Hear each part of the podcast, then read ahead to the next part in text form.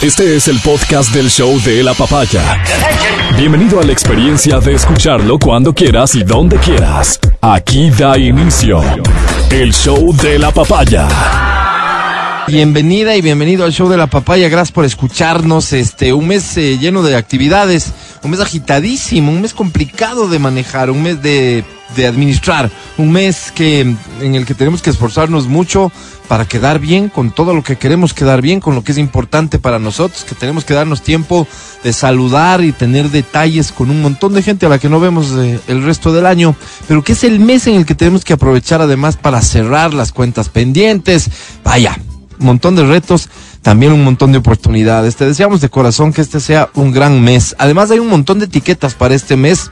Digo etiquetas por, por utilizar cualquier término, pero fíjate, eh, para nosotros los, los quiteños, ¿no? Es el mes de nuestra ciudad y hay que meterle ganitas a las fiestas de Quito porque por, por esto del Mundial han estado pasando desapercibidas, pero nos queda todo este fin de semana. Lunes feriado, ¿cierto? Lunes feriado, En sí. Quito, únicamente es un feriado local, pero vamos a meterle ganas para aprovechar el fin de semana y celebrar a nuestra ciudad.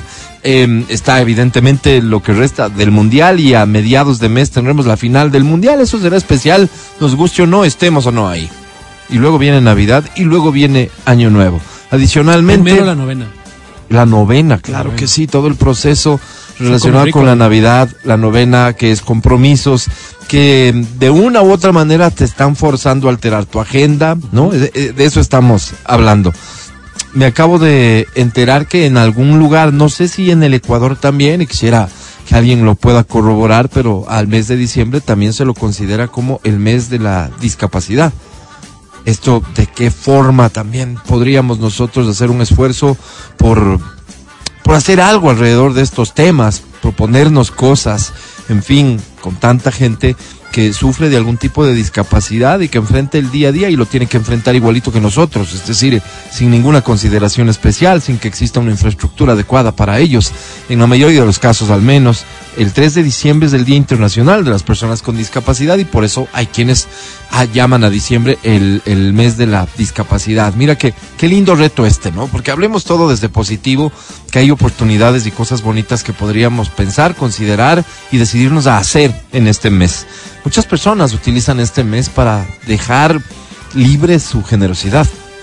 Muchas personas lo hacen a la luz del día, otras prefieren hacerlo, eh, quiero decir con esto, eh, eh, más bien sin, sin advertirlo, sin publicitarlo, pero hay otras que lo hacen abiertamente. Me encanta la posibilidad de que sea de una forma o de otra. Es un mes que nos presenta una cara también triste, ¿no? Un mes en el que muchas personas se ponen muy nostálgicas, eh, tristes incluso. Es un mes, es un mes especial.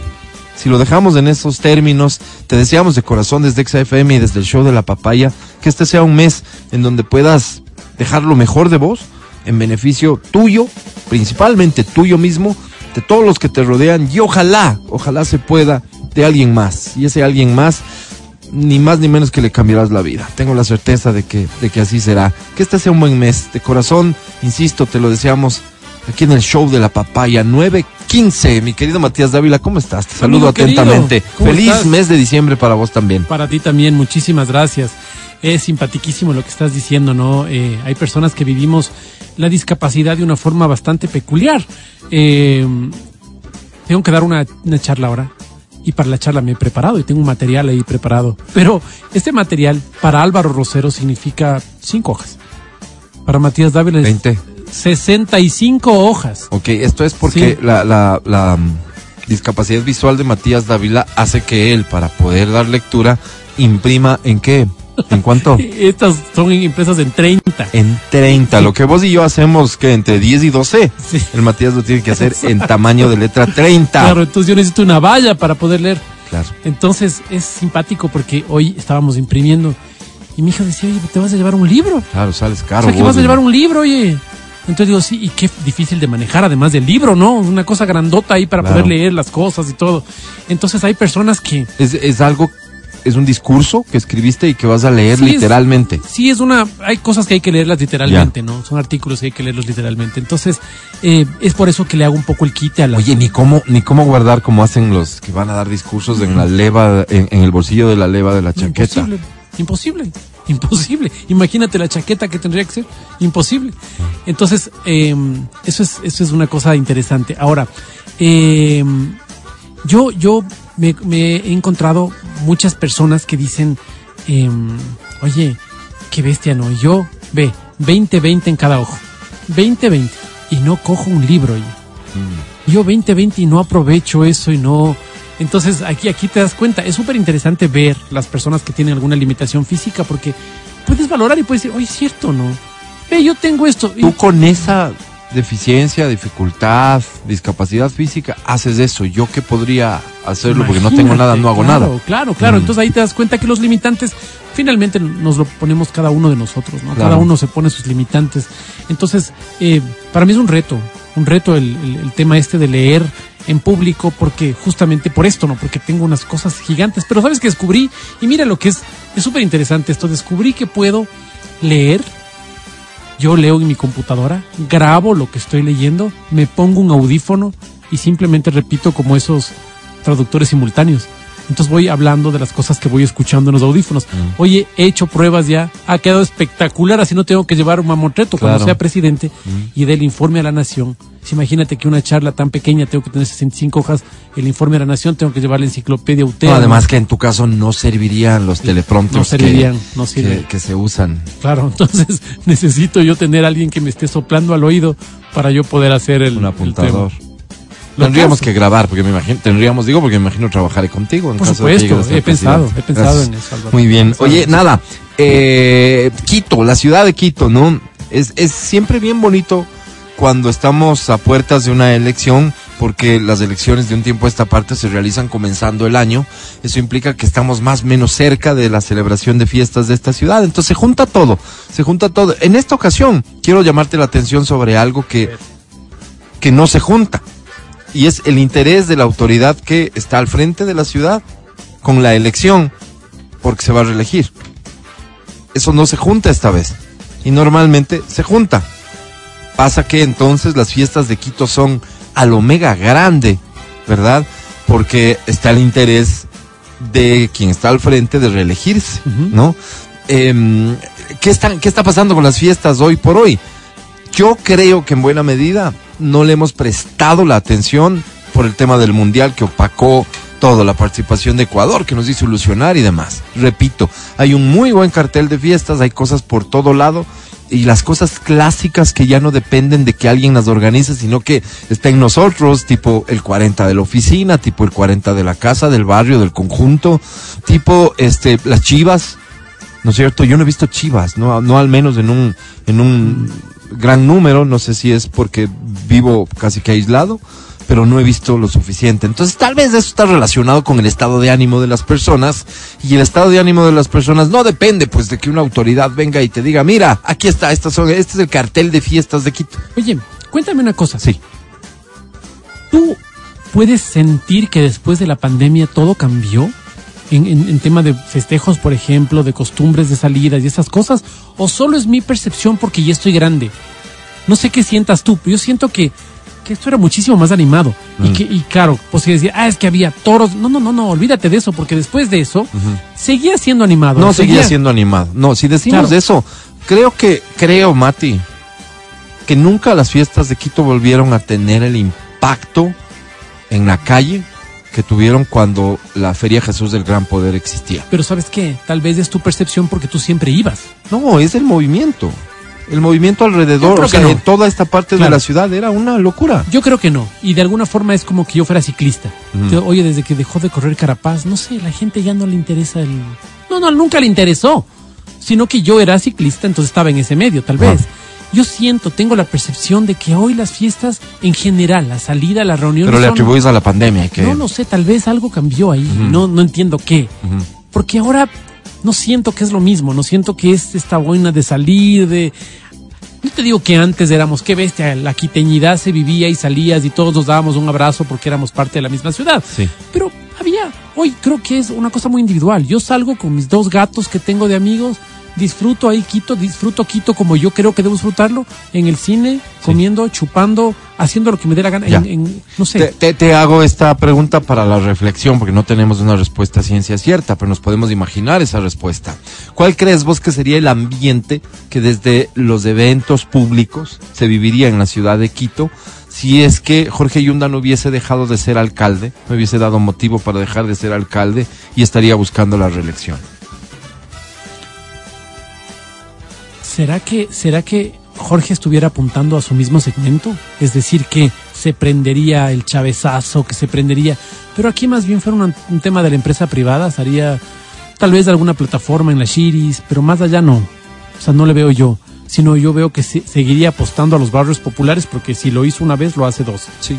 De hecho, lo está haciendo así. Me parece que es lo de menos, en realidad, donde él concentraría la celebración, pero a lo que voy es que habría mucho más propuesta de evento eh, desde lo público, porque de lo que se trata es de eso.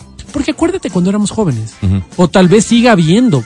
Eso te digo, no, tal no, vez no, Mati, no, eso, eso ha ido cambiando con el tiempo, evidentemente. No hay el número de fiestas que habían en nuestro tiempo, la connotación de esas fiestas que eran súper populares. Vos salías del 5 de diciembre teniendo unas 10 opciones a dónde ir. 10 opciones, sí señor. ¿No? Todas en la calle. No sé si hoy exista ninguna de esas 10, si exista una, si existan 20. Para nosotros, para nuestra edad, evidentemente es otro tipo De de... repente yo vi, mira, cumplí 25 años. ¿A qué restaurante vamos? De repente, sí, así es. Cumplí 25 años y las personas empezaron a decir, oye, ¿sabes qué? Una fiesta lo bestia es en el bar tal. Sí, pero, pero Yo fíjate. dije, oye, en los bares no hay fiestas, las fiestas son en la calle. ¿Para qué vamos a ir a bares si todo el mundo se junta en las calles? Claro. Pero después empezaron a ponerse de moda los lugares para Ujú, ujú. y como que la calle dejó de ser el espacio que aglutinaba todas las o tal vez Debe sea. haber un montón de respuestas a lo que vos planteas como inquietud, pero no nos referimos entonces únicamente a la pandemia como un, un- el origen de que las cosas hayan cambiado. Esto fue paulatinamente cambiando. La gente dejó, o sea, desde hace cuántos años no existe la fiesta que llamábamos nosotros la fiesta del Barlovento, Ujú. ¿No es cierto? El poloniazo, poloniazo se llamaba. Solo Vancouver. Eh, eh, y así. ¿Desde hace cuánto tiempo? Acuérdate, es más, no me acuerdo qué alcalde dijo, ah, regresa el chavezazo, así se llama, ¿no? Ajá, chavistazo. regresa, o sea, porque había dejado de existir. Tú y yo no nos enteramos que dejó de existir porque nunca íbamos. Ajá, no pero había dejado de existir. ajá. Por eso te digo, yo creo que todo pasa por porque ha sido una evolución, involución, como lo quieran ver, depende de cada quien, de que las celebraciones han ido cambiando y los factores que modificaron eso serán un montón. Tema seguridad hoy por hoy. O sea, sales realmente a la calle a bailar vos en, en una esquina. No sé, te lo piensas dos veces, ¿no es cierto? Mm. ¿Quién celebra Quito hoy en relación a quienes celebraban antes? Quito sigue siendo el, el- el pretexto como para el 5 de diciembre que esto sea una fiesta como era antes. Oye, además una cosa, ¿no? Como decías hace un rato, tú no sales a la calle. Tú buscas del restaurante, tú buscas, oigan, juntémonos en mi casa. Eso es lo que buscas. Pero no sé si los pelados estén buscando eso. Porque acuérdate que ya en nuestra época había problemas de inseguridad. O sea, en relación a lo que vivieron nuestros padres. Otro tipo de problemas, pero habían. Mira, mi padre contaba y decía, yo salía a las 3 de la mañana con la jorga de amigos, nos cruzábamos el centro entero y íbamos dejando uno en uno hasta el acuérdate, último- acu- acuérdate cuando este señor que, que, que luego demostró que, que no era muy dado al trabajo, Freddy Ehlers, muestra las escenas afuera de la Plaza de Toros. Claro. cómo eso modificó dramáticamente eh, el, si los permisos, el, el- el comportamiento de la autoridad, o sea, inmediatamente eso provocó que se prohíba que la gente se aglomere alrededor de la Plaza de Toros. Entonces ahí tuviste un cambio dramático en cómo se vivían las fiestas, Claro. ¿no es cierto? Claro. Y así Yo me acuerdo un que, montón la- de, claro, de- yo me de- acuerdo que el comentario luego de esa, luego de ese reportaje de Freddy Ehlers, mi papá decía, en mi época no nos pegábamos en el piso, Claro. permitíamos que se pare. Había puñetes, claro que había, los del barrio tal con los del barrio tal, porque siempre ha habido esas, esos de, esa, no sé, esa, esa ansia, no sé si es del ecuatoriano, del latinoamericano, de la persona en general, de marcar eh, hitos para desunirse en vez de, en vez de puntos para converger. Entonces era los de San Marcos con los de la Loma, con los de no sé qué, entonces era la bronca de siempre. Y había puñetes, pero no le pegabas a la gente en el piso, pues eso era... Ahora, en cambio, claro, con tanto las cosas como están, el tipo entra armado, dispara, mata a unos tres. Entonces, vamos de vuelta. ¿Es la pandemia, solo la pandemia? Porque la pandemia también provocó que un montón de, de lugares se cierren, por ejemplo. ¿No es cierto? O la pandemia dejó a muchas personas preocupadas de contagiarse. Ahora mismo en Quito, tenemos toda una epidemia de algún virus eh, eh, parecido al COVID que hace que la gente esté temerosa. ¿No es cierto? Entonces son un montón de factores que yo creo que hacia donde nos han llevado es al, al temor a aglomerarnos, al temor a, a, a estar expuestos a los riesgos y peligros. Hay un montón de cosas. Sin duda, la pregunta tuya, si fuese, ¿crees que las fiestas de Quito hoy son igual a lo que eran antes? Yo te digo, no. Y por eso estoy haciendo un llamado a, démonos tiempito para celebrar la ciudad de Quito, porque detrás de esta celebración o a pretexto de la celebración, hay un montón de cosas que yo considero positivas. Por ejemplo, que nos decidamos a celebrar nuestro mestizaje a mí me parece que es algo que hay que sostener, que hay que defender y que hay que promover. Porque eso es de esta fecha, celebrar nuestro mestizaje. Así identificados los quiteños, si somos conscientes de que somos mestizos, te guste o no te guste, te guste o no te guste, No, no muy, gusta. muy blanco que te sientas, muy, muy, muy, muy español que te sientas, o muy indígena que te sientas vos, o que español. quieras ver al resto, No eres español. somos mestizos. Ese mestizaje hay que celebrarlo porque además eso enmarca de alguna manera Mm. ciertas discusiones que a ratos sí son tan estúpidas, tan torpes, tan innecesarias y que además, ojo, que generan violencia. Entonces es importante sostener la festividad. Es importante sostener la festividad porque de esta festividad pueden salir un montón de, desde el discurso, propósitos que vayan involucrando, ojalá cada vez más a la ciudadanía con el compromiso frente a la ciudad. Pero hay una cosa Compromiso que sigue siendo igual, te pregunto yo, aprovecho y te pregunto. ¿Crees que hoy tienes vos el mismo compromiso frente a nuestra ciudad que el que tenías antes? Yo digo no. Yo digo, hoy nos importa mucho menos lo que pasa en la ciudad, somos menos conscientes, somos menos dados a hacer algo en beneficio de la ciudad. Lo que entiendas por ciudad, el barrio, tus vecinos, tu casa, la parte de afuera, la fachada, la vereda, el césped. Somos menos dados de lo que éramos antes. Más Sí. ocupados también. Puede ser. No, me sale pretexto Puede eso, ser, pero puede ser más el- ocupados el porque, porque la gente suele decir como que no, lo que pasa es que tengo el día tan ajetreado que ¿qué voy a tener tiempo? Y contrato a alguien, no sé. Pero así como antes, que tú mismo, o sea, sacabas tu lata de pintura, tu tarro de pintura y te ponías a pintar con los, con los vecinos, ya la gente no, no hace eso, pues. Porque dices, He visto pocos para casos. que sí. mejor paguen, mejor consigan a un señor que venga y pinte, qué sé yo, ya somos más apáticos en ese sentido. ¿Sabes que he visto, he, he visto algunos, he escuchado pues algunos candidatos, especialmente a la prefectura, que nos han venido con este discurso de pichinchano? Sí, sin- de Sí, sentir lo que es ser pichinchano. Creo que está implícito el, vo- el, el tema de que si votas por mí vamos a sentirnos orgullosos de ser pichinchanos, cosa que dudo evidente. totalmente. ¿Qué somos los quiteños? ¿Tenemos algún rasgo? O sea, este chuya quiteño, ¿seguimos siendo ese chuya quiteño? Eh, ¿Qué somos? ¿Me entiendes? Yo no sé qué seamos. O sea, somos una mixtura Ah. tan grande. Eso. Porque ahora ya no hay, únicamente tienes personas de todas las provincias de aquí, sino personas venezolanas, Sí, colombianas, eh, de un montón de países, ¿sí? Eh, ¿Qué somos? ¿Qué nos caracteriza? ¿Sabes tú si está- estás escuchando? ¿Crees que puede haber una palabra que diga, ¿sabes qué los quiteños son? Lo que sí he encontrado es que a nosotros nos dicen que somos habladores. Sí, habladores. sí. No, A ver, espera, los ¿cómo guayacos habladores? somos En otros- habladores. en ¿Cómo otros- habladores? En otras ¿En provincias donde he ido, es como la palabra del quiteño no vale. Sí, los quiteños somos personas que decimos cosas como... Que no tenemos "Oye, palabra". Sí, oye, para, para hablar entonces, pues. Mm. O sea, no tenemos como los Ah, pantalones para decir, se acabó la conversación aquí, te agradezco mucho, qué gusto haberte Ya. visto. Yo de lo que me di cuenta, ¿sabes? Cuando llegué acá a Quito, es que las personas sabían mucho de historia de su ciudad. Este, eso no pasaba en Guayaquil. No sé, acá como que tipo, este, le preguntabas, oye, ¿y esa iglesia? Ah, no, esta es la iglesia tal, el centro histórico tal, o sea, te contaban. Y mucha gente, eh, o sea, gente culta.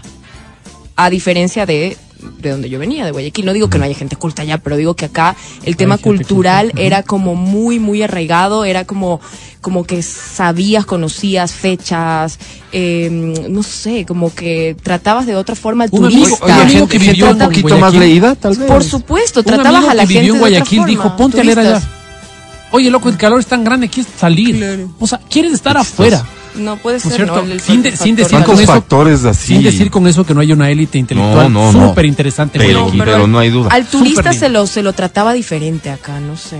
A ver, que- este, ¿sabes qué pasa? A mí me da un poco de recelo que Diferente. en la búsqueda de esa identidad, de esos rasgos que nos identifiquen como quiteños, aquí han pasado un montón de cosas y se establecen un montón de discursos que intentan jalar hacia posiciones que pasan por lo ideológico, más que por, por la identidad. Y, y fíjate vos, cuando vos hablas del mestizaje, cuando hablas de lo que somos, pues no de esta suma de, de culturas, de esta suma de nacionalidades hoy por hoy, hay un montón de gente que no le agrada eso, que quiere, que quiere ver a Quito como la ciudad española. Pero yo Hay creo un que es montón grupo pequeño. Seguro que es pequeño. El que no es pequeño y que yo menciono este primero porque existe, sin duda, estaría mintiendo si digo que no. El que no es tan pequeño y que es todavía mucho más activo y presiona más y no tiene reparo en poner su agenda a los ojos de todo el mundo, es el del otro extremo, pues, el que dice que, que debemos tener identidad propia a partir de nuestro indigenado, ¿no es cierto? De que eso es lo que somos, de que esa es nuestra historia. Y, Yo, y creo que los a dos eso le grupos son tengo minúsculos, miedo. verás. Yo creo que los dos grupos son minúsculos, o sea, hacen ruido. Y me hace ruido que me venga el- el- el- la persona antes de la Plaza de Toros, me hacía un montón de ruido que Sí. se viste y que hable como español y que te diga cosas. Pero él no está intentando No imponerte nada, el otro sí te está intentando imponer. ¿sabes El qué? otro reclama y dice que esto no, no deberíamos estar celebrando. No, no, no, no creas, no creas. Sí te trata de imponer su agenda o su... o ¿De su- qué forma, perdona? Verás, yo me acuerdo que fui a una reunión de señoras. Sí. Colado estaba en esa reunión de señoras.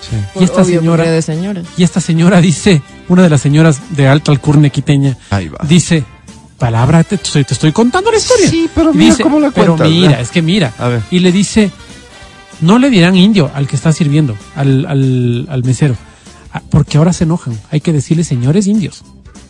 No, Y todas se rieron.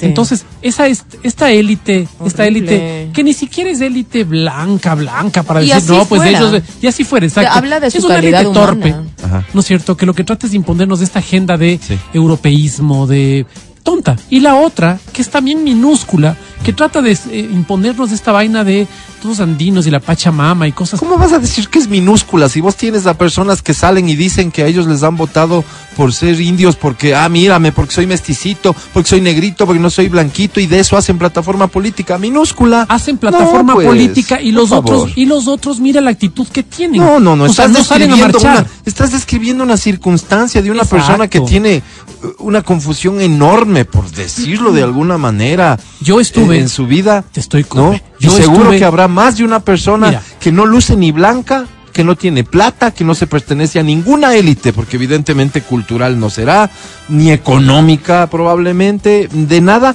que piensa igual que esa señora. La diferencia es que los unos marchan y los otros no marchan.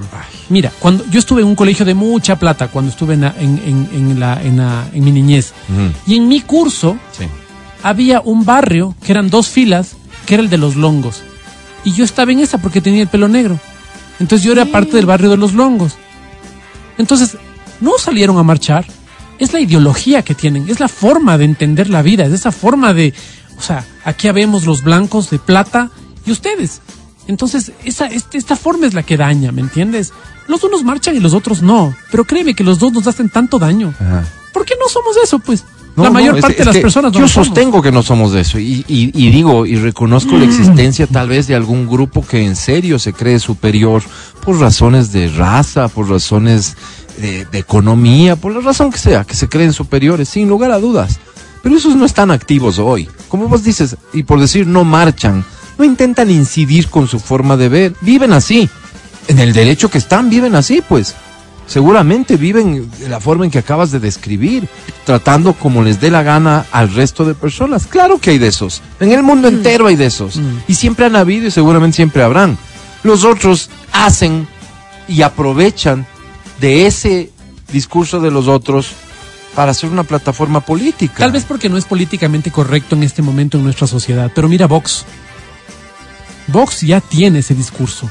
Anti-migrantes, anti-LGBT, eh, un discurso de la- las mujeres, las mujeres tienen un rol en su casa, cuidando a sus niños y cosas como esas, que para nosotros es inconcebible. Ellos ya lo ponen, pues. Mm, Ellos ya ponen este discurso. En este momento no lo tienes aquí muy activo con estos libertarios y esta vaina. O sea, sí lo tienen en agenda también. ¿Me entiendes? Ahora, volviendo al tema de qué somos nosotros como quiteños, todo eso no. somos esta mixtura. Y por eso tal vez es un poco complicado decir quiénes somos. Cuando vos hablas de los manabas, dices, oye, gente con la mano abierta, macheteros, bravos, mujeres bonitas. y tienes las cosas súper claras. los rasgos, sí. Aquí, en cambio, es una fanesca. Pero eso es, eso es el No, mérito, pero la esa es la esencia virtud. sí pues. es esa, pues. Esa es la virtud. culta, gente- Entonces, ¿qué podría o sea, decir? qué fácil ¿Qué podrías resulta decir? ser, decirle al manaba machetero. No sé, pues si todos los manabas serán. anden con el machete. ¿no? Claro. O decirle al guayaco, ah, no, es que es pilas, es hablador, Sabido. es entrador, Sí, es sabido. No sé si todos, pues. Sí. Aquí O sea, en tenemos un fin. botón más caída de la En fin, pero yo sí soy súper orgulloso de esta mixtura que vos dices. De acuerdo. De este acuerdo. mestizaje. Yo Y soy este- súper orgulloso. Y, y esto se ve en todas partes. Somos creo un- que- y creo que somos eso- barrocos. Es. ¿Sabes qué? Me acuerdo también que cuando había manifestaciones, protestas, alguna cosa en Guayaquil, decían, no, pues allá deja que los, que los, así se expresaban, ¿no? Que los quiteños, los serranos allá, ellos pelean por nosotros. Claro. Porque sabían que eran gente bien parada en el ámbito político. eh, Y porque aquí se dan las luchas. pues. Claro, no, y dicen, no, es que allá son bien parados. Allá dicen, allá por ejemplo dicen que los indios se queden en el páramo Claro. y cruzan y cruzan los camiones en, eh, para que para que no ingresen, ¿no es cierto? sí. Entonces las luchas se dan aquí, pues históricamente Claro. se han dado aquí. Y eso no quiere decir absolutamente más nada. ¿Qué somos? Toda esta mezcla, eh, mezcolanza. Fíjate vos, este, eh, eh, lo que somos a nivel de, de comida. No, es una mezcolanza absoluta, Quito, pues. Y por eso es cuando el otro día que hablábamos, acuérdate que decíamos, a ver, si vos le quieres explicar al extraterrestre que llega y decirle, a ver, aquí esto, Chipapa, yo le decía. capaz que sí, es, o sea. ¿entiendes? Y alguien podría decir, ah, no hay identidad. Cuando Somos vos la vas, capital. Cuando vos vas a los que Estados somos Unidos, todo eso y esa es nuestra identidad. cuando vas a los Estados Unidos dices, esta es la tierra de las oportunidades. Sí. Eso es. Ya, no te hagas problema con si hay también por ahí un, no sé, un, un negro, un chino, un... Sí. No, no, no importa. Esta es la tierra de las oportunidades. Eso es lo que es. ¿Sí? Entonces tal vez, tratando de entender un poco lo que dices, de lo que estoy muy de acuerdo, esto sea Quito, pues. Quito, sin duda. Es, es la ciudad de las oportunidades. O sea, no, no, no te pongas a definir quién es el quiteño, porque el quiteño quiteño, me refiero al quiteño de padres quiteños y abuelos quiteños, es un grupete Una que, minoría que no pasa de absoluta. 100 gatos que podrían Claro. unirse tranquilamente todos para ir al cine. mezclado. Claro. ¿Me entiendes? El resto es, claro, mi abuelita la tacungueña, pues. Claro. Y mi abuelito, en cambio, chonero. no sé Claro. quién, Y no sé claro. qué, y no sé cuánto. Una mezcla brutal. Sí. Y esta mezcla es súper rica. Bien, bien. Entonces yo creo que esta es una ciudad, Una ciudad linda ciudad para vivir. Es una linda ciudad para vivir. Eso, eso me decía un guayaquileño que estuvo recién acá. Me dijo, oye, me, me gustó Quito, ¿ah? Estuve estos días y, y le vi... ¿Pero qué le diste? ¿Le diste alguna cosa como Una ciudad... no sé, satisfacción? No, cero. Ok. Él lo dijo desde su corazón. Me dijo, me parece una ciudad súper tranquila. Este, Vivible. veo a la gente, veo a la gente chateando con su teléfono, o sea, normal, afuera, no sé, sentada en algún lugar tomándose un cafecito. En, en Guayaquil no pasa eso, me decía, no. Claro, obviamente sí. O sea, no hay que dar papaya, ¿no? Pero evidentemente él lo decía como, oye, la veo bastante tranquila. Me gusta, me gustaría como trabajar acá. Me, me está Ah, gustando. pero hay Quito". fines sexuales. No, Yo no, siento eso, no. perdón. No fue con fin sexual. Lo dijo realmente porque así lo sentí. Me dijo, además que lo llevé a Cumbayá. Me dijo, oye, qué bonito lugar, qué bonito. No conocía, este, este, ahí, ahí como, ajá, me, me- me dijo como que la parte de la placita del parque. Sí, me dijo, qué lindo. ¿No había hay". venido? No, a Cumbayá no. Y me dijo, qué bonito lugar, Claro. me encanta, eso no hay allá. O sea, allá hay Plaza Lagos y así, pero le gustó como que Cumbayá porque, no, porque hay esa mezcla, como me dijo, como media, media, no sé, como hay- es, es pueblo y a la vez es bonito y no sé. Eso me dijo. Y yo dije, ah, sí, no. Quizás yo no, ya como, es tan normal para mí. Claro, claro, y él me claro. dijo, oye, de verdad, que es una ciudad muy bonita, está, está muy linda Quito. ¿Cuáles Claro. son nuestras costumbres y, y- y nuestra identidad? No me puedes Repito, decir- la búsqueda de esa identidad nos puede llevar a, a una discusión, a separarnos más. Claro. Cuando en realidad lo que deberíamos aceptar es, es esto que, que- Claro, que no de una u otra forma dice, decimos todos aquí. Porque la Adri es una quiteña, pues nacida en Guayaquil, habla todavía como guayaca, muchas de sus costumbres pena. súper guayacas, ¿verdad? pero es una quiteña y abona en beneficio de esta ciudad, enriquece esta ciudad y lo que es al final esta gran identidad, el. Quito, la metrópoli, a donde todo el mundo viene, vienen desde el campo, vienen desde la costa, vienen desde el oriente en busca de oportunidades para Exacto, eh, acoger lo que dice el Mati. exacto, Y encontró en muchos casos aquí una oportunidad y se estableció en esta ciudad de Quito. Por eso nuestra riqueza en términos de cocina, nuestra riqueza en términos de lo que quieras, busca Claro, donde claro. sea Y vas a encontrar de sí. todo. Tal vez el mejor encebollado del Ecuador se venda en Quito. Y aquí viene el punto. Mira, ¿Dónde? vos vas a. Riobamba, que nos te escuchan y para los que sentimos muchísimo cariño, ¿qué encuentras de comida? el mejor, a mi juicio, hornado del país. Así no haya ganado el campeonato, el campeonato mundial del hornado, a mí parece- me parece que es el mejor del país. ¿Mejores hamburguesas? Vas a la Tacunga, ¿qué te encuentras? La chuc, La chucara. Ajá. Vas a Quito y la pregunta no es qué te encuentras, sino qué quieres. Exactamente, porque aquí también está el mejor hornado del ¿Y mundo, todo? la mejor chuchucara del mundo. Comida que venezolana, quieras, ¿qué comida quieres? cubana, comida Sabes este, que este momento todo. quiero comida Todo. india. Ah, lo bestia, vamos. Claro. Quiero comida pakistaní. Vamos. acá. O sea, lo que quieras. Así es, Metrópoli al fin, Así Metrópoli es, al fin. Hoy tres millones de habitantes, Es ya vamos a saber a ciencia cierta después de, por- del por censo y de que cuenten. Pero carajo, tres millones, es una locura, es una ciudad gigantesca, es una ciudad que crece por todo lado, es una ciudad que crece desorganizadamente, lamentablemente en muchos casos, es una ciudad que nos tenía acostumbrado a cosas mejores de las que hoy vemos y vivimos. Por eso digo, démonos un tiempito para celebrar esta hermosa ciudad y a partir de esa celebración, un poco la parte afectiva que nos sirva para asumir también responsabilidades y compromisos. Te garantizo, gane quien gane la alcaldía, no va a venir a resolver todos los problemas de esta ciudad. No se van a resolver esos problemas hasta que cada uno de nosotros asuma algún grado de responsabilidad. Por pequeño que sea, te decía, como ejemplo simplemente, la fachada de tu casa. ¿La cuidas de verdad? ¿Te haces responsable de la vereda de tu casa? ¿Del cespedcito, del arbolito?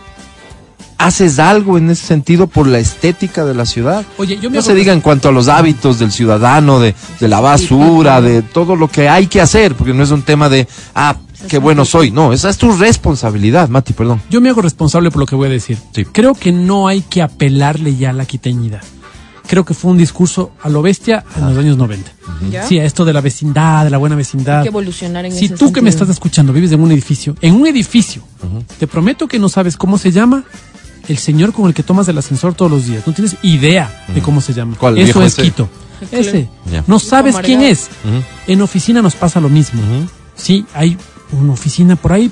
¿Quién también será la persona que rige la oficina? No tenemos idea. Porque esto pasa en Quito. Ya no le apelemos a esta quiteñidad, bajo mi juicio. No le apelemos aquí. Tenemos que regresar y volver a ser los quiteños. No, los chicos están clavados en los celulares. Dales a ellos convivencia, dales seguridad, dales oportunidades. Eso dales. Somos más prácticos. Sí, yo creo que ahora, sí. ¿no? Y. Entonces, ya Aquí, dejemos apela- de aquí apelar a este apelamos para tener, romanticismo tonto aquí de- apelamos para tener un, un mejor espacio para vivir, porque a eso no podemos renunciar.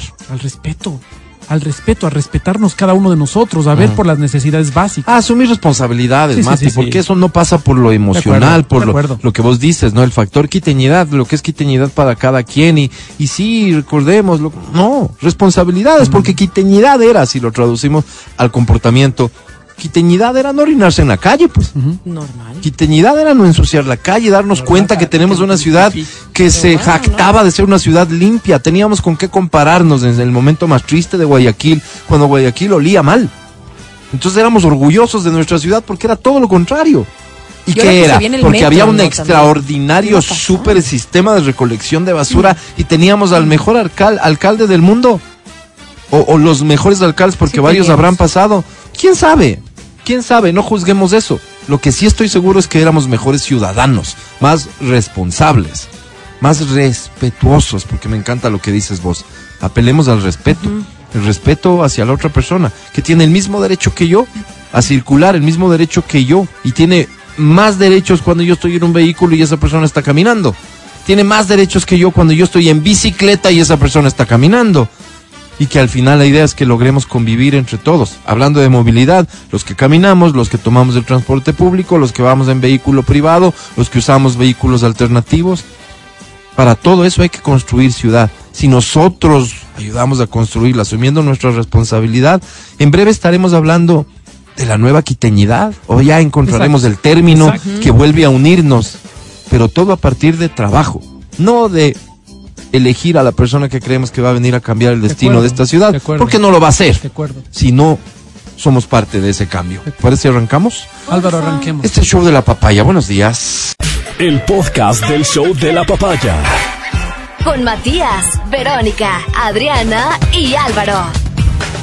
Entiendo perfectamente a todas las marcas, no se diga a los medios de comunicación que están vinculados con algo relacionado al Mundial de Fútbol, con sus mensajes de la emoción del Mundial no para, no se detiene. No, les tengo malas noticias, ya paró, ya se detuvo. Sí. Claro, claro, claro, ya no es lo mismo. Ya no, no, no, para nada, fíjate, y, y se van a venir buenos partidos. Estoy calculando ¿El de un ayer? cruce ahí. ¿Cuál? ¿Cuál de ayer? Argentina, Argentina-Polonia. Así como un buen partido a mí no me pareció. Es más, yo sigo preocupado ¿no? por Argentina porque ese super nivel que muestra frente a un Polonia que nosotros lo superamos, pero facilito. eh, digo, en, en mi, en mi imagen, en mi mente, en mi, en mi imaginación, perdón. Este, no, no me ilusiona todavía.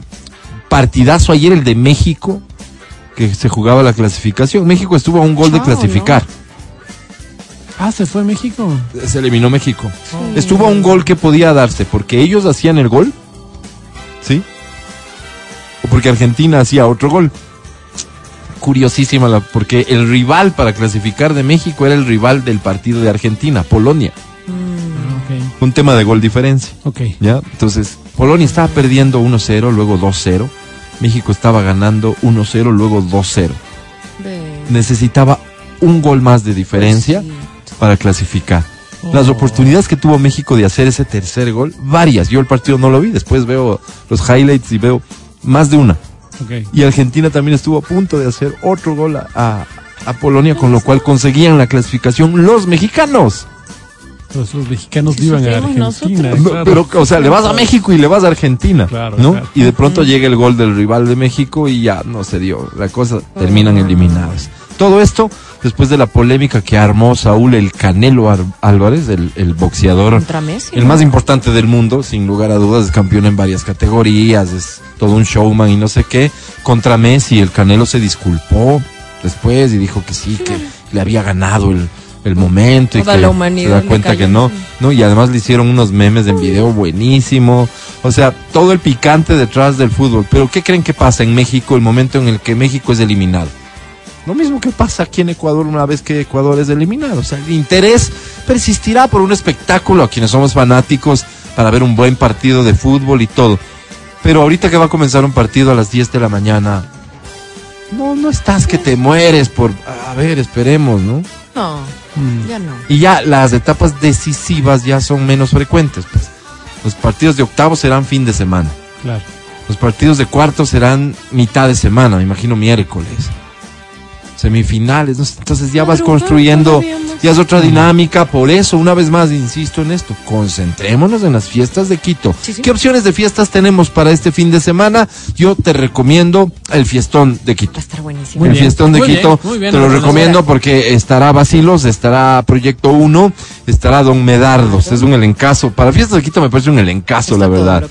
Me imagino que esto arranca con Basilos y todos estos hits poperos que todos nosotros no sabemos y conocemos y disfrutamos un montón. Mira lo que dicen, ¿qué don Medardo? ¿Los buenos o los malos? Los buenos.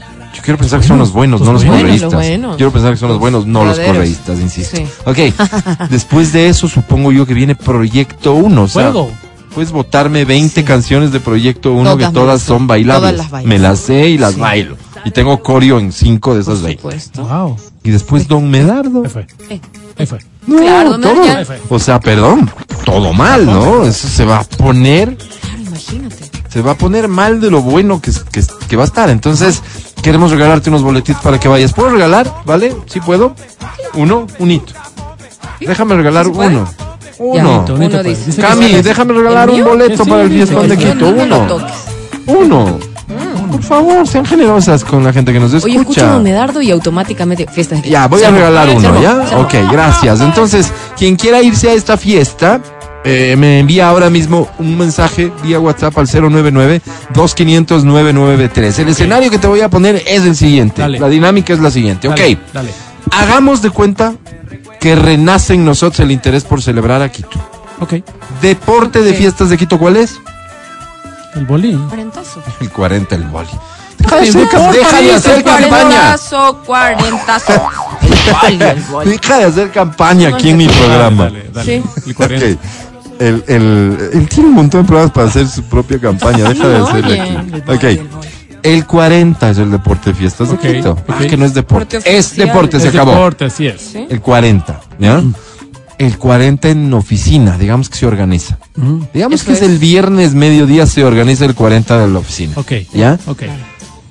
¿Cuál debería ser el platillo que acompaña al 40? Porque algo hemos de comer, pues. No te voy a preguntar de tomar porque esto es mucho más variado, pero de todas maneras creo que está definido que es el canelazo. Puede ser una cervecita y puede ser cualquier cosa, pero el canelazo, Canelazo va pasará por va, ahí, ¿no es pues. cierto? Sí. Pero en Comida.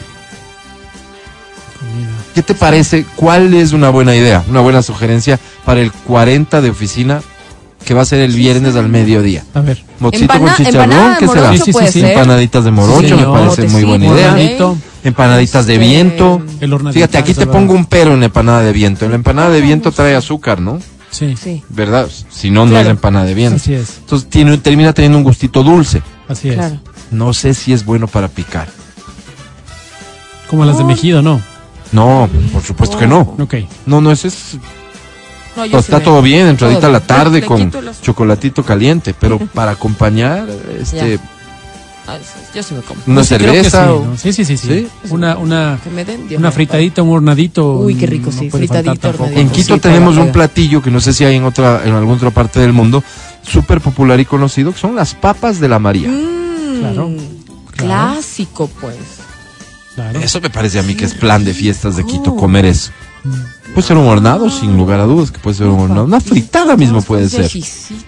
Ah, ya, por favor, sugiéreme al 0992500 qué es lo que acompaña esta, eh, eh, el 40 de oficina en comida, ¿no? En comida. Y, y para los que estamos en el hipercentro, tenemos la suerte de estar cerca del Ministerio de Agricultura. Uy, ya está la feria de comida. Ahí se pone la, bueno y también el Consejo Provincial también lo hacía, no sé si ahora. No sé, pero yo vengo de allá y ya Y, está la feria. y resulta Feria, que hay unos pristiños, oye, de chuparse los dedos. Siempre hay unos espectaculares ¿En ahí.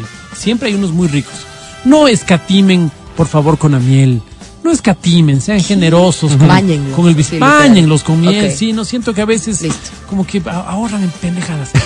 Sí, ¿no? Déjame ver por tonteras sería la forma Porque ya creo educada que te de, sirven, ¿no? de O tú decirlo. pones. Pero, ok, listo. ¿Con qué acompañamos? Fíjate, me dicen yaguar Yes. locro. Entonces yo te cuestiono y te digo, ¿no te parece incómodo tener que eh, la cuchara se y me se te, se te riega. un poquito y todo mientras estás jugando 40? Mucho más. Porque es el contexto. Estás jugando 40. No es que hacemos una pausa en el 40 y damos paso al momento de la comida. No, no es bien matrimonio. torpes, riegan todo. Sí, me Eh. Acuérdate que es esta dinámica de, de estás jugando, ¿no? Y metes la mano o metes la cuchara en lo que sea que estés comiendo, Claro, van te ensucias un poquito y sigues con la, con, con la baraja. Así es. Eso somos, ¿no? Así es, Eso así somos. es. Entonces, somos. ¿con qué jugamos 40? ¿Qué comemos mientras jugamos 40? Llévate un boleto para el fiestón de Quito. Vamos un corte y regresamos al show de la papaya. Ojalá no te vayas. Estás escuchando el podcast del show de la papaya de Exa FM. Oye, escucha esta historia. No cabe duda que OnlyFans está posicionado como uno de los sitios más exitosos hoy por hoy, ¿cierto? Debido claro. sobre todo a que famosos influencers, gente de, de pantalla, gente conocida o desconocida, pero que se vuelve exitosa en la plataforma, eh, interactúa tal vez de una manera que otras este, plataformas no lo permiten o no lo hacen. ¿Cierto? Sí, hay, sí, hay mucha sensualidad, hay sexualidad también, y, y hay algunas cosas que hacen que algunas personas logren recaudar interesante cantidad de dinero. El modelo de negocio de OnlyFans es así, el 80% de lo que se recauda se lleva la persona. Ok. OnlyFans se queda con el 20%. Me parece que es un gran trato, Está bueno. Buen trato, sí. ¿verdad? Es un Sí, buen trato. sí, Hay gente que se lleva mucho más. Sí, sí, O sea, por ejemplo, fíjate, el, el correísmo, ¿cuánto se llevaba en, cada obra? Por ahí, ¿no? El 20%. Qué estafa, qué estafa. Más o menos lo mismo que el correísmo. Bien.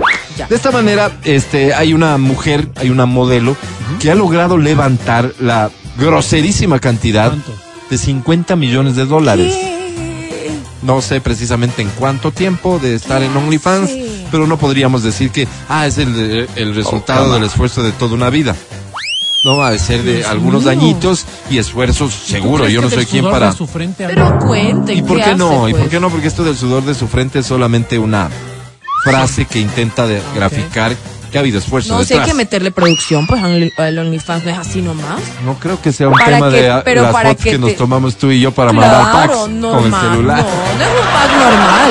Mira lo que tengo. No, O sea, qué grosería. No creo que eso. No, no. Tiene que haber producción. Independientemente de a ti te parezca una grosería, a las personas que yo envío no les parece una grosería. Una falta de. Una respeto. falta de respeto. Agradecen, pero no cero producción, pues. Mira este dice, No, ya nos vemos en la radio. No, Álvaro sale muy bien no, esta no, foto. para nada. Se tomó de un iPhone. No, eso Sale muy bien. eso ayer, no, ¿no? no, no. Bueno, pena, el hecho ¿no? es que hay, gasto, hay trabajo. Inversión, sí. Una inversión. Mira que hay un gasto producción. también en cuanto a la imagen de la persona, porque al final hay un deterioro en un segmento, o sea, hay un segmento de la población que no acepta esto como algo digno y que creen que, que se está haciendo mal. Entonces, digamos, hay un esfuerzo detrás. Además. Pero que es un billetito que no lo consigues en otro lado también es cierto. Pero, ya a ver, aquí pasa una cosa súper no interesante. todo Nosotros, los países occidentales, creemos que el dinero es un valor en sí mismo. O sea, tienes plata, no importa cómo hiciste la plata, tienes plata y eso es buenísimo que tengas plata. Pero no sé si en el resto del mundo sea así. Por ejemplo, en los países... ¿En dónde creerías que no? En Medio Oriente creería que no. Ah, no, pues. O sea, no creo que una mujer como- diga, mira, tengo 50 millones de dólares por desnudarme. No creo que digan, ah, qué chévere, entonces ven, ahí hacemos parte de Khalifa no nosotros. piensa no, eso. no creería yo. Eso te digo, pero ella triunfó en un mundo occidental. Mia Khalifa no piensa eso. Pues yo Claro, creo que- De hecho, sí, sí, fue muy Es, criticada. es- es complejo, ¿no? Aquí como que todo vale, pues. Todo vale, tiene plata, ¿no? Que no tiene. que no quiere. O Entonces, sea, a ver, o sea, ¿qué discusión Pobre. quieres llevarnos? ¿La plata no lo es todo? no, no, no, no, lo que te digo es que, claro, aquí Estamos funciona. sentados Aquí funciona, plata. aquí una persona dice, ve, le preguntas a una madre, ¿tú permitirías que tu hija muestre, se muestre en OnlyFans? ¿Y por qué Y tiene que le que vean, saber? ¿Por qué evidentemente, tiene que saber? espérame, y que le vean, obviamente, los amigos de tu marido Y y, la que respuesta va a ser no. y la respuesta va a La ser misma no. pregunta le haría yo a esta señora que No, dice no, gratis. diciéndole, oye, si ella hace esto durante X tiempo va a juntar 50 Me millones de dólares. Entonces, claro, aquí va la cosa. Oye, Ahí se Un le abren montón los de ojos, nos ahí se le capaz abren que los dej- dejan de ser tales. estoy seguro que sí. Estoy seguro de que un montón ¿no? de Y nos eso dice- del mundo occidental, Bueno. oriental. En el mundo oriental también hay un montón de gente que está guiada Es por un el dinero. emprendimiento Gobiernos. alternativo. Todo. Antes, Entonces, antes aquí no se daba, antes se privilegiaban otras cosas. Vos ves, por ejemplo, la literatura esta de, de coach, esta literatura de los años, te digo, del, de los años 60, 70, y ves que se, se- y de hecho los, los, los norteamericanos han fundado toda esta lógica de, ¿De qué? de, de- de coach, de, a través de principios. Y están los, los expresidentes. Lincoln decía que un hombre pobre es más va, es- vale más que un hombre deshonesto y cosas como estas, ¿no? el tema es que, el tema es que, y yo no creo que esos principios han variado Ujú.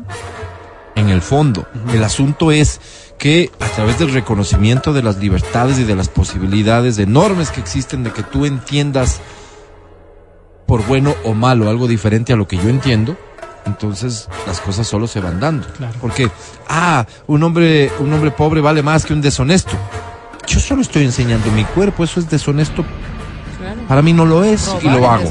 Claro. Y defiendo mi honestidad. Claro, por eso te digo que para muchas de las madres que en este momento digan, no, yo no permitiría que mi hija aparezca desnuda, Claro. cuando ya les pintamos una cifra, tal vez muchos de esos no Usemos se la del ejemplo, 50 millones de dólares. Algunos no, estoy Por seguro menos. que se Álvaro, caen. Sí Álvaro, tiene que 100 ver mil. como por la Pero partimos de una premisa errada, ¿no? O sea, muchas madres Esa risita permitirían... prepotente no me gustó. ¿no? Me encantó, me encantó, porque ya lo voy a ubicar al Matías. No, no, de ninguna manera. Solo Ubícale, dando ubícale. criterio, porque creo que a veces pensamos que por ser de- de padres o madres tenemos, tenemos estas condiciones de permitir mía. o no permitir. Yo creo que tú puedes emitir criterios de decir esto me parece o no me parece. Permitir es una alusión que con un adulto no vale la pena ni siquiera pensar. No sé porque si es nuestra irrespeta sociedad. en todo lado. a- Perdóname. No, no, no. Creo que debemos construirnos hacia eso. yo no creo que Bueno, bueno. Ah, 18 Ah, pero años- lo que dice la Vero es interesante. Debemos construir A ver, hacia pero, así. pero tú Pero puedes la emitir realidad criterio, pero Estamos tú puedes en un prohibir. país donde el guagua se queda hasta los pues. 30 años A ver. viviendo con los No puedes taitas. que ¿verdad? haga con pues, sus no candeleros. Pero Vero, Vero, tú incides pues como papá en la vida de tus hijos Incides hasta, realmente. Álvaro. Sí. Incides. Sí, la claro. la Claro, estás hablando de hijos de criterio, tú 25 puedes años que viven con los tú decir- y que al final le dices vos, bueno, esto se hace porque se hace Claro, porque vives en mi casa. Atrévete y Sí, sí, pues. sí, sí, Ya, claro. ¿Y pues. cuántos de ellos acatan aquello? Porque es que estamos hablando de adultos. Que ese no es el análisis Y oiga. ahora, una de las cosas que yo digo, ¿no es cierto? Si es que tú estás pensando que estas cosas van a deteriorar la moral de, de, de la persona ¿Qué que lo hace. OnlyFans. Exactamente. Sí. Yo sí, ya, ya, ya me quedo en duda, pues, o sea, me quedo en duda, porque, por ejemplo, no me pongo a pensar, eh, no voy a meter a mi hija porque no me corresponde, pero si es que yo tuviese Pero es que ese era el 25 ejemplo. años, escúchame, si yo tuviese 25 años, ¿no es Sí. cierto? Y la posibilidad de, y la de- de posibilidad juntar 50 hacer- millones no, de dólares. No, no sé si la cifra, pero la posibilidad 50 de millones de dólares, Vero. La posibilidad de mostrarme. y ¿no es lograr cierto? 50 millones de dólares. ¿Estoy afectando mi moral por hacerlo? ¿Tú qué dirías? Yo diría que no, pues, Mati. ¿Ves? Entonces, pues, ¿Por qué? Pues son Porque es que 50 son, son circunstancias. ¿Qué creen Es que por es? eso digo, no quiero vincular el hecho ¿Una con el abierta dinero. o los 50 no, no, millones? No, Yo creo que no son es los 50 creo millones. que no tiene nada que ver con lo uno con lo otro, Alvarito. Creo que la moralidad parte por principios en donde tú tienes otras valoraciones. Porque principios Mm. es, por ejemplo, no, a los 25 años no irme a acostar con el jefe para ascender. Pues, ahí sí veo moralidad y principios. Pero, depende ¿qué también, de perdón, malo, pero depende, ¿no? Porque la gente que tiene OnlyFans, o sea, y que ha hablado con un par, y que me dice como, pero yo no me estoy acostando con él. Yo solo estoy poniendo las fotos que antes las subía gratis en Instagram, las pongo en OnlyFans no, y pero cobro. eso. O sea, no, lo que no. a mí Te me estoy preocupa es si diciendo esto lo que puede, Claro, claro, podría verse. O sea, esta ¿Acaso yo persona es inmoral. Esta persona, ese es el concepto que, que a mí me preocupa, ¿no? Claro, Porque claro. luego, luego, o sea, si tú Pero lo ves bien personal, o lo pues. ves mal, Mira. es una decisión de cada Está Yo ser creo, humano. que, yo creo que vivimos en, un, en, un- en una sociedad de doble moral. Y fíjate que soy Sí, curuchupa, pues. en una ciudad de doble Está moral. gratis, O sea, ¿qué es moral y qué no es moral? Eso le dejo a cada uno. Cada uno sabrá lo que Así es. tiene que ser, Ahora, pues. supuesto. ¿cómo se evalúa esta moralidad individual? Ajá. Ok. ¿Yo veo porno? Sí. ¿Te gusta? Sí, súper chévere. Ok. ¿Permitirías Chévere que un no es la palabra. ¿Permitirías que un cercano tuyo te gustaría? ma, permitirías no, ya. ¿Te gustaría ver a un cercano tuyo? Eso- tu eso sí me hija, por perturba, me ejemplo. perturba. Viendo porno. No. ¿Que ¿Apareciendo salga? en el porno? No. Ah, no. No. Ya. O sea, Ahora, me gusta, ¿y la me calificarías gusta- de inmoral? Me gusta el porno, me gusta la prostitución, pero, pero que sea una de las mías. ¿Y ya la no calificarías de inmoral? Te repito, Capaz yo que creo sí. que la moral es cosa de cada uno. Cada uno Sí, sabe. Sí, sí, sí, pero, Pero la moralidad es lo que te permite aceptar como bueno o mal. Porque asumes, porque asumes que esa persona yo- piensa como tú. No, no, mira, Eso no, porque mira. asumes que como tú la criaste va a pensar igual que tú, pero puede ser una, puede ser tu hija, pero está totalmente alejado de Y ella, y ella tendrá su, su lío ahí, sabrá ¿Cuál cómo resolverlo. Mira, yo te voy a poner otro ejemplo que no tenga que ver con lo de la... Yo te hablo de mí. Unas cosas me gustan, me encanta ver, me encanta la prostitución, qué lindo tomarme un traguito con estas guaguas de 20, 22 años, lindísimo. Pero si me, dices, te digo, viejo ¿te corrompido". gustaría que sea tu hija la que esté ahí? No, no me gustaría. Claro, y yo siempre les pongo ese Sí, ejemplo. entonces ahí sí, entonces eso es Ahí inmoral. Mira, mira, tener un amante. A ver, tener un amante. Está ahí, No, no, a ver, es que estamos Vero, hablando de estos conceptos en donde las cosas se llamando. trivializan o se Lánzalo, subjetivizan. pero lánzalo. ¿No es cierto? Entonces, tener un amante. Ajá. ¿Está bien? ¿Está mal? ¿Califica como moral o califica como amoral o, o inmoral? Ambos. Ahora, vamos al mismo ejemplo. ¿Qué tal si a tu hija le ponen un amante? O tu hija es la amante. Entonces, claro, estas concepciones cuando ¿Vos uno crees que mira... alguien va a responder a la primera pregunta que haces diciendo está bien ¿Qué cosa? tener un amante? Sí, puede ser que sí. Puede ser que sí. Puede ser que sí. Ahora, Por favor. eh, el tema es este. Por Son favor. cosas que Yo se no- hacen no, no, no. jamás admitiendo como que Por están bien, pues. favor. Yo, yo creo que sí. Yo creo que Si sí. lo favor. haces con todo, con todo el Por descaro, favor, yo creo que estás viéndolo mal. Oye, yo creo que muchas cosas, muchas personas pueden aceptarlo como, como, como bueno. Como normal, Pero- dicen. Pero lo Normal, interesante normal. es poder evaluar personalmente, no en grupo, personalmente, ajá, ajá. las Ya. cosas desde los dos lados de la ventana. Claro, para saber si está difícil. correcto o no. Mira que Porque, mira, muchas solo termino de- con sí. esto. Yo estoy completamente de acuerdo con el amor libre. Completamente de acuerdo con el amor libre y todo la. Le pongo del otro lado. Ah, ¿y te gustaría que tu pareja esté No. con otro? Sí, no tengo lío. Ya. Ok. Ah, ya. Sí, claro. Ahí estamos bien. Ajá. Ahora Pero vamos sí, con otro tema. Pero sí, para unas Lánzale, cosas sí. lánzale. Pero cuando me pones del otro lado de la ventana, no. Ubícale. Ahí sí pongo No, en duda no, tu moral. No, es que a ver, yo me pongo a pensar en cómo ba- ba- banalizamos el hecho de la moral.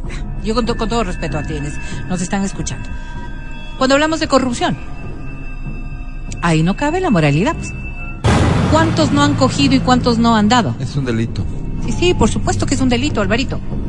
La extorsión, el chantaje, todo es un delito. ¿Qué tal llevarte los desperos de la oficina nomás, pues? A ver, entonces no claro, comparar, la concepción de la moralidad, la concepción de la moralidad, que es un aspecto tan subjetivo en cada uno de nosotros, que lamentablemente es subjetivo, porque debería ser una generalidad para que sea eficiente. pues. ¿No te parece? No. O sea, nadie roba, nadie roba. Ah, respecto del robo, Ah, sí, te pues. sientes Del acto menos de la culpable. corrupción está hablando. ok. Del acto de la corrupción está hablando.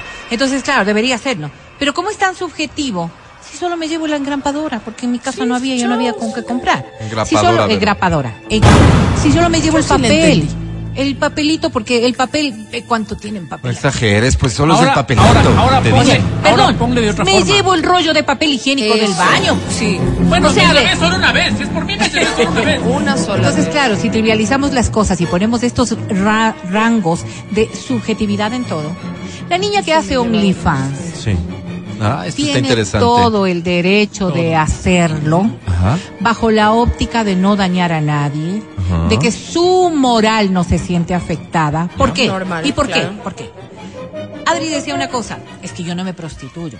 La no prostituta dije, es dije inmoral. A ver. ¿La prostituta es inmoral? Diga usted, doña Berito. No, no, no. Para ti. Ah, perdón. Para ti. No, porque está ejerciendo un trabajo. Ok, pues. para ti no. Entonces, habrá por eso hablo, por eso hablo, por eso hablo. Cuando vemos las circunstancias, cuando El vemos las problema es que circunstancias desde una óptica tan general a como la que de estamos que eres viendo, súper open ya mind es o súper conservador, lo moral o lo Intentas evaluar inmoral. como otra persona juzga lo que tú Por juzgas. eso, o sea, tú no puedes calificar. Se tú dañó puedes- todo. Yo creería que en esta visión que nosotros vamos viendo y que ojalá y fuéramos construyendo mejor, mejores eh, ciudadanos y fuésemos mejor sociedad, la moral la deberías valorar tú para ti, sobre ti. Sobre ti. Creo que ahí sí marcamos la distancia, ¿no es cierto? Yo considero que publicarme en OnlyFans es inmoral y yo no lo voy a hacer nunca, por ende no voy a abrir OnlyFans. Lo que tú decías de la pornografía, ¿no es cierto? Esa es una actitud en donde tú calificas tu moralidad y la ejerces. Bien, la persona que está al lado tuyo que tiene un OnlyFans y demás, eh, ¿habría algún problema con tener una relación con esa persona? yo que sea tu personalmente amiga? no, yo personalmente no. ¿No qué? ¿Por qué? Yo no tendría problemas con eso. Ah, no, no. tú- Sí, No, no, yo con, no tendría problema. con una prostituta. No, no tendría problemas con eso.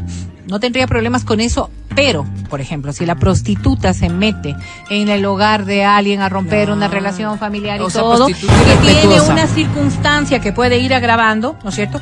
Que la prostituta además está metida en el narcotráfico, que para mí es un delito. Que la prostituta es aliada del ladrón que roba y arrancha los aretes. Lo peor que podemos hacer es incluir delitos dentro de, esta, de este análisis. ¿no? Que Aterricémoslo son a lo- delitos. pues. aterricémoslo lo más cotidiano. Ok, va. Tu hijo, ¿Sí? que es poquito más de adolescente, veintipico de años. No, ella es un adulto joven. ¿Le ¿Sí? dejarías al Adulto, adulto joven de tu hijo tener un- una relación de amistad con la No, no, tía no, no. nuestra que es prostituta? No, no, no, una relación. una relación de pareja. Con la Con una Con una prostituta. O sea, lo primero que diría, que bueno, sí, sí, se lo primero los que diría, lo primero que diría es que no es una mujer Uno no para manda mí. en el ¿Y por qué? corazón. ¿Por qué? Porque yo con mi hijo hablo de un hecho que me parece que es fundamental y es el cuidado sexual, ¿no es ¿cierto? Y siempre estamos hablando de evitar la promiscuidad, que es un hecho que puede afectarle física y sexualmente, Claro. ¿ok? Y le Esos son dieron el dos pretexto factores. perfecto. Ese es realmente el, Son dos el- el factores motivo. muy, muy difíciles. Pero ella tiene su carnet de salud al día, Sí, ¿no es todo cierto? Y Y ejerce la prostitución con absoluta Y él responsabilidad. se enamoró. Sí, sí, claro, claro. Primerito que le, ya desde antes yo hubiese amigo, hablado sí. de los hechos para evitar que acuda a la prostitución. Porque Es que no, me es que- parece. no es que se enamoró parece, en, no, en- no me en- parece. en el sitio, se enamoraron en una ¿Pero cafetería, ¿y qué se, se conocieron así. Como ¿Y qué mujer podrías hacer la ahí, pregunta Alberto? que te está haciendo, ¿estarías Pues, de ¿qué acuerdo o no? hacer?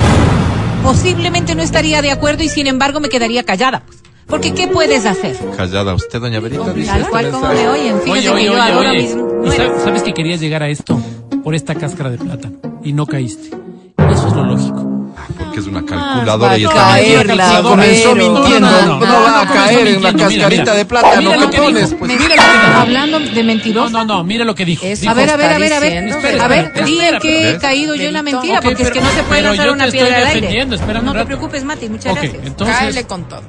mira, no podemos influir en la vida de nuestros hijos. ¿Qué harías? Me quedaría callado. No estaría de acuerdo, pero me quedaría callado. Yo creo que es el rol de cada uno de nosotros. Yo no estoy de acuerdo, pero me quedo callado. Él sabe que no estoy de acuerdo. Cada uno de nosotros eh, No, po- sabe. no podría prohibirle. ¿Cómo le prohíbes una circunstancia prohíbes? esa No, naturaleza? pero no le vuelvo a dar el No. carro, no, no. ya- Eso le quito ¿no? privilegio, claro. Le quito la adicional. Pero yo no le impongo nada. Obvio. Ni el PlayStation cuando se amanecen jugando le quitas.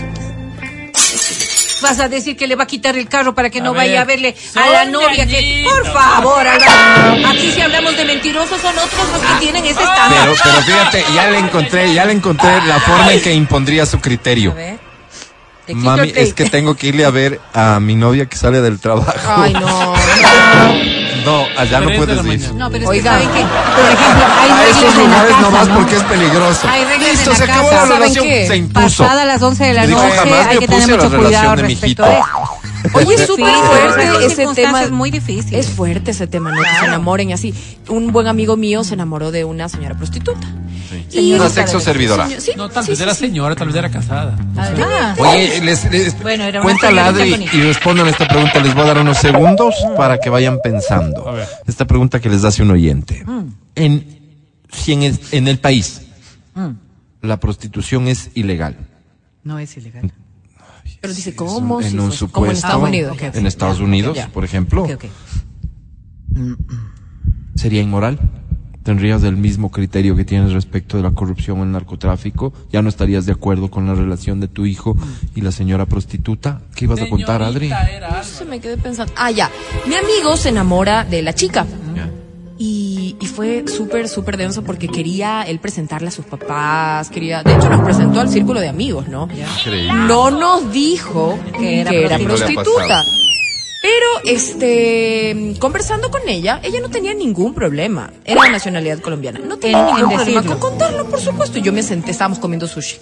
Nos sentamos y yo le digo, bueno, Hola, y me dice, ¿qué ay, tú fue? trabajas en una radio y no sé qué estamos conversando ha- hace tiempo, ¿no? Y le digo, sí, sí, sí, tú, que no sé qué. No, yo, yo también, yo hago algunas cosas. Este, yo, ¿conoces este lugar? Y yo le digo, sí. Me dice, yo trabajo ahí. Soy, soy prostituta. Y yo, ah, ¿Cómo disimulaste? Soy- Porque No. ¿Soy te qué? conozco. Uy, yo soy primerísima primera actriz. Yo no te puedo creer. Ah, ya. No te vi oído. Ah, ya, ya. No, le cambié de tema. O sea, ese no profundicé en ese tema. Le dije, ah, bueno, ¿y qué quieren pedir de comer o alguna cosa así? Que Seguimos conversando, me contaba que tenía un hijito en Colombia y no sé qué. Para todo esto mi amigo no nos había contado. Entonces, em, Eso lo dijo públicamente, no solo a ti, sino ¿Aló? delante del lo resto. dijo cuando nos dejó conversando los Ah, dos. ya, ya, las dos. Y nada yo dije, ¿Aló? este no contó. ¿Aló? Bueno, Perdona, tampoco- ¿estaba solo tu tampoco- amigo, pues. su novia prostituta y tú? No, English, estaban dos personas. Silencio. Estaban dos personas más, pero estaban como que había bulla en ese lugar y las dos nos, nos sentamos a conversar. Y ella me cuenta. Entonces yo no dije nada, dije algún rato ya me ha de contar.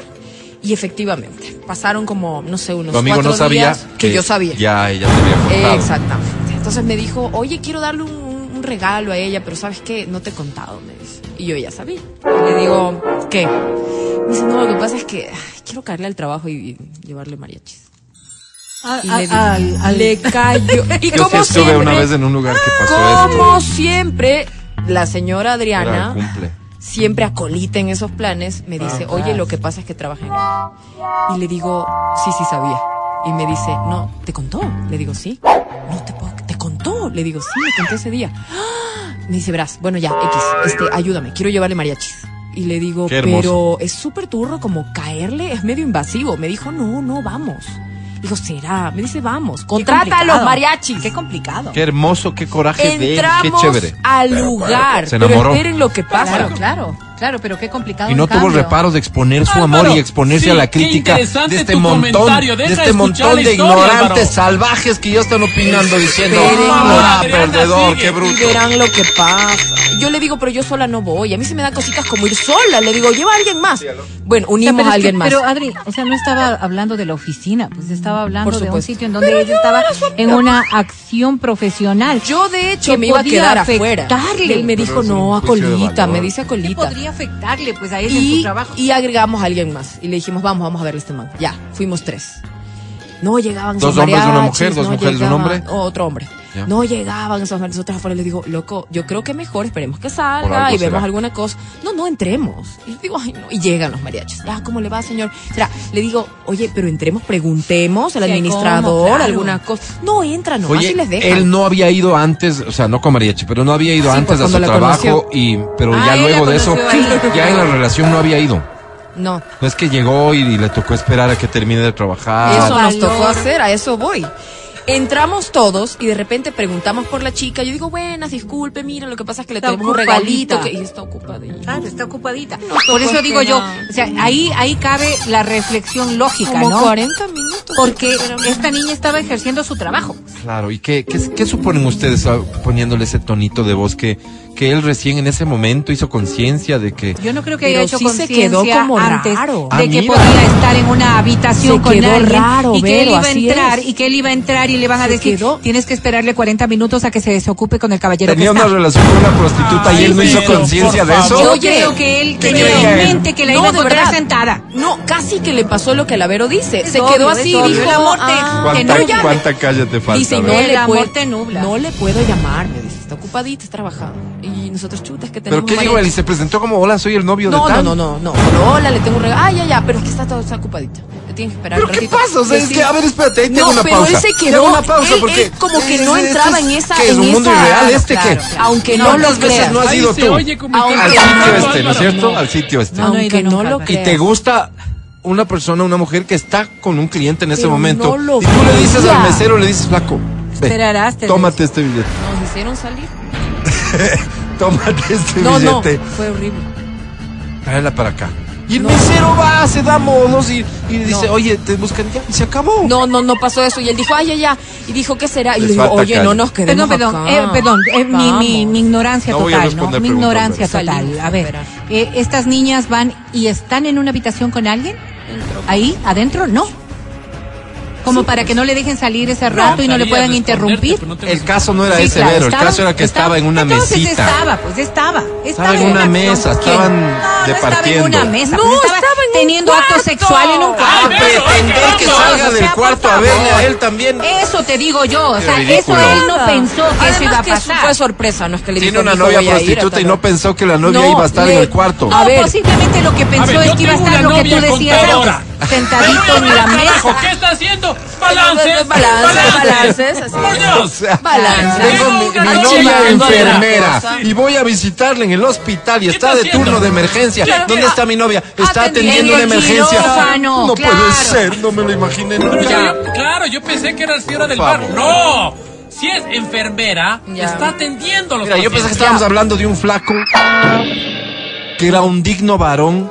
Que se enamoró y defendió sus sentimientos No. sin importar a lo que se dedicaba. Bueno, era un flaco que no entendía a lo que se dedicaba la novia no, nomás, pues. Sí entendía, pero no había enfrentado esa Claro, realidad. claro, No entendía. Entonces, cuando llegamos, claro, lo entendió. y se quedó amor. como, ay, se quedó sí, Pobrecitas falso lo que deben vivir ellas. No, se quedó como, Claro, ah, claro. ¿Cuántas veces no habrá claro, existido algún tipo que aparentemente no le importa a lo que se dedica? Y que luego- Hasta que luego confronta sus complejos o simplemente su forma de ver la vida y dice, no, no, sabes que no puedo estar Claro, contigo. Claro. No, y, y- Porque y- esas y- chicas no creen en el amor. Y, no, y, Por y eso. recuerden que estábamos con el mariachi rompieron. parado ahí. No, esperen. Y él decía, es que señorita, ¿cuánto más se demora de salir el, el mariachi?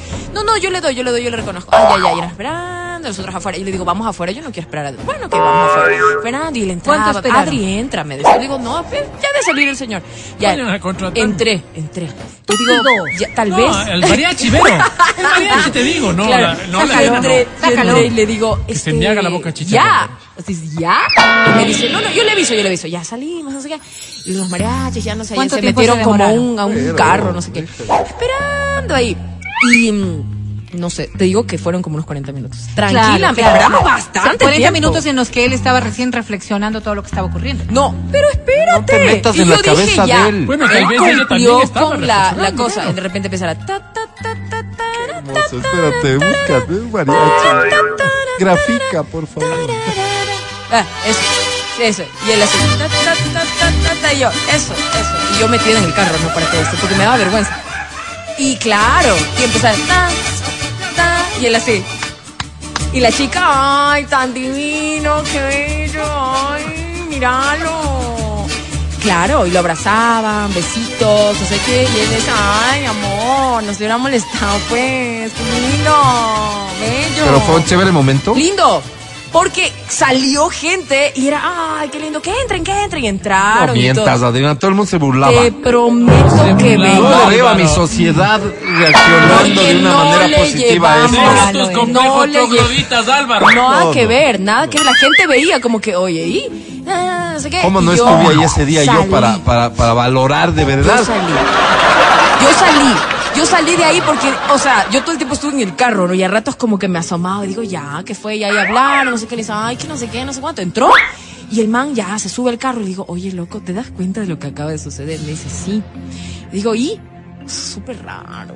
Súper raro. O sea, no- no quiso o sea, ser que dijo, Alguien. súper raro. No. No. Me Se evitó rehusó. lo que yo decía hace un momento. Esos minutos le sirvieron para enfrentar lo que estaba viviendo. Claro, lo que claro. pasa es que, Nunca Alvarito, hubo no ese relación. día, ver, Alvarito, tú no te das pongámoslo- cuenta en las cosas en orden, pongamos las Este cosas en poder orden. psíquico que tengo para poder Nunca hubo, desmenuzar las cosas. nunca hubo No estaba relación. listo para nunca eso. estuvo Claro, no, enamorado. No, no, no, fue un, un impacto nada, Nada más. Perdón, la pregunta es, ¿las prostitutas tienen relaciones sentimentales? Y la respuesta es sí. ¿Con quiénes tienen las, las, las, las, relaciones Tienen sentimentales? Porque les gusta. Con personas que están Familia tiene. Totalmente claras de este asunto, pues. Tienen O sea, mi es- esposos, tienen familias, Mi tienen, esposa viven viene- con madres, No sabes, con todo. no- no Ay, por Dios, tienen. Álvaro, hice Tienen. dos veces, dos veces Tienen. reportajes respecto de la vida de estas personas. O sea, no, todo. no, no es Mira, una cosa tan abstracta como hablando en nosotros serio, pensamos. hablando en Ustedes serio. que Es un son, misterio, ¿verdad? que son que son quienes utilizan sus servicios, no alcanzan a dimensionar más allá del momento del encuentro. Tienen una vida como el Pero resto si de yo sí personas. he dimensionado, Vero. Ojalá fuera tan fácil como dice Verónica, de que estas mujeres eh, eh, pueden hacer vidas de pareja y hogares tan simple. La verdad es que no, no es así. Que existan casos, sin duda existirán casos, pero yo me pongo a pensar ahorita cómo estas mujeres deben vivir a la absoluta defensiva supuesto, frente a un montón de hombres. Que, déjate de vainas, déjate de cosas. Un montón de hombres que sienten que se enamoraron de esta persona. Circunstancias y circunstancias de la vida. Un hombre que no ha encontrado el amor, que no ha encontrado una persona con quien poder tener una vida de pareja con vida sexual activa. Va a un lugar de estos y ve además a una mujer físicamente muy bonita y demás, que está haciendo su trabajo y que parte de hacer su trabajo es tratarle bien bonito y mostrarle interés y demás. ¿Cuántos, ¿Cuántos hombres no se habrán confundido de eso? Que las quieren sacar Y- de, y de ahí, lastimosamente, claro. claro, enamorados Y de verdad, enamorados y se de verdad. plantean eso hasta cinco días después en que dicen no. ¿Qué va a decir mi mamá?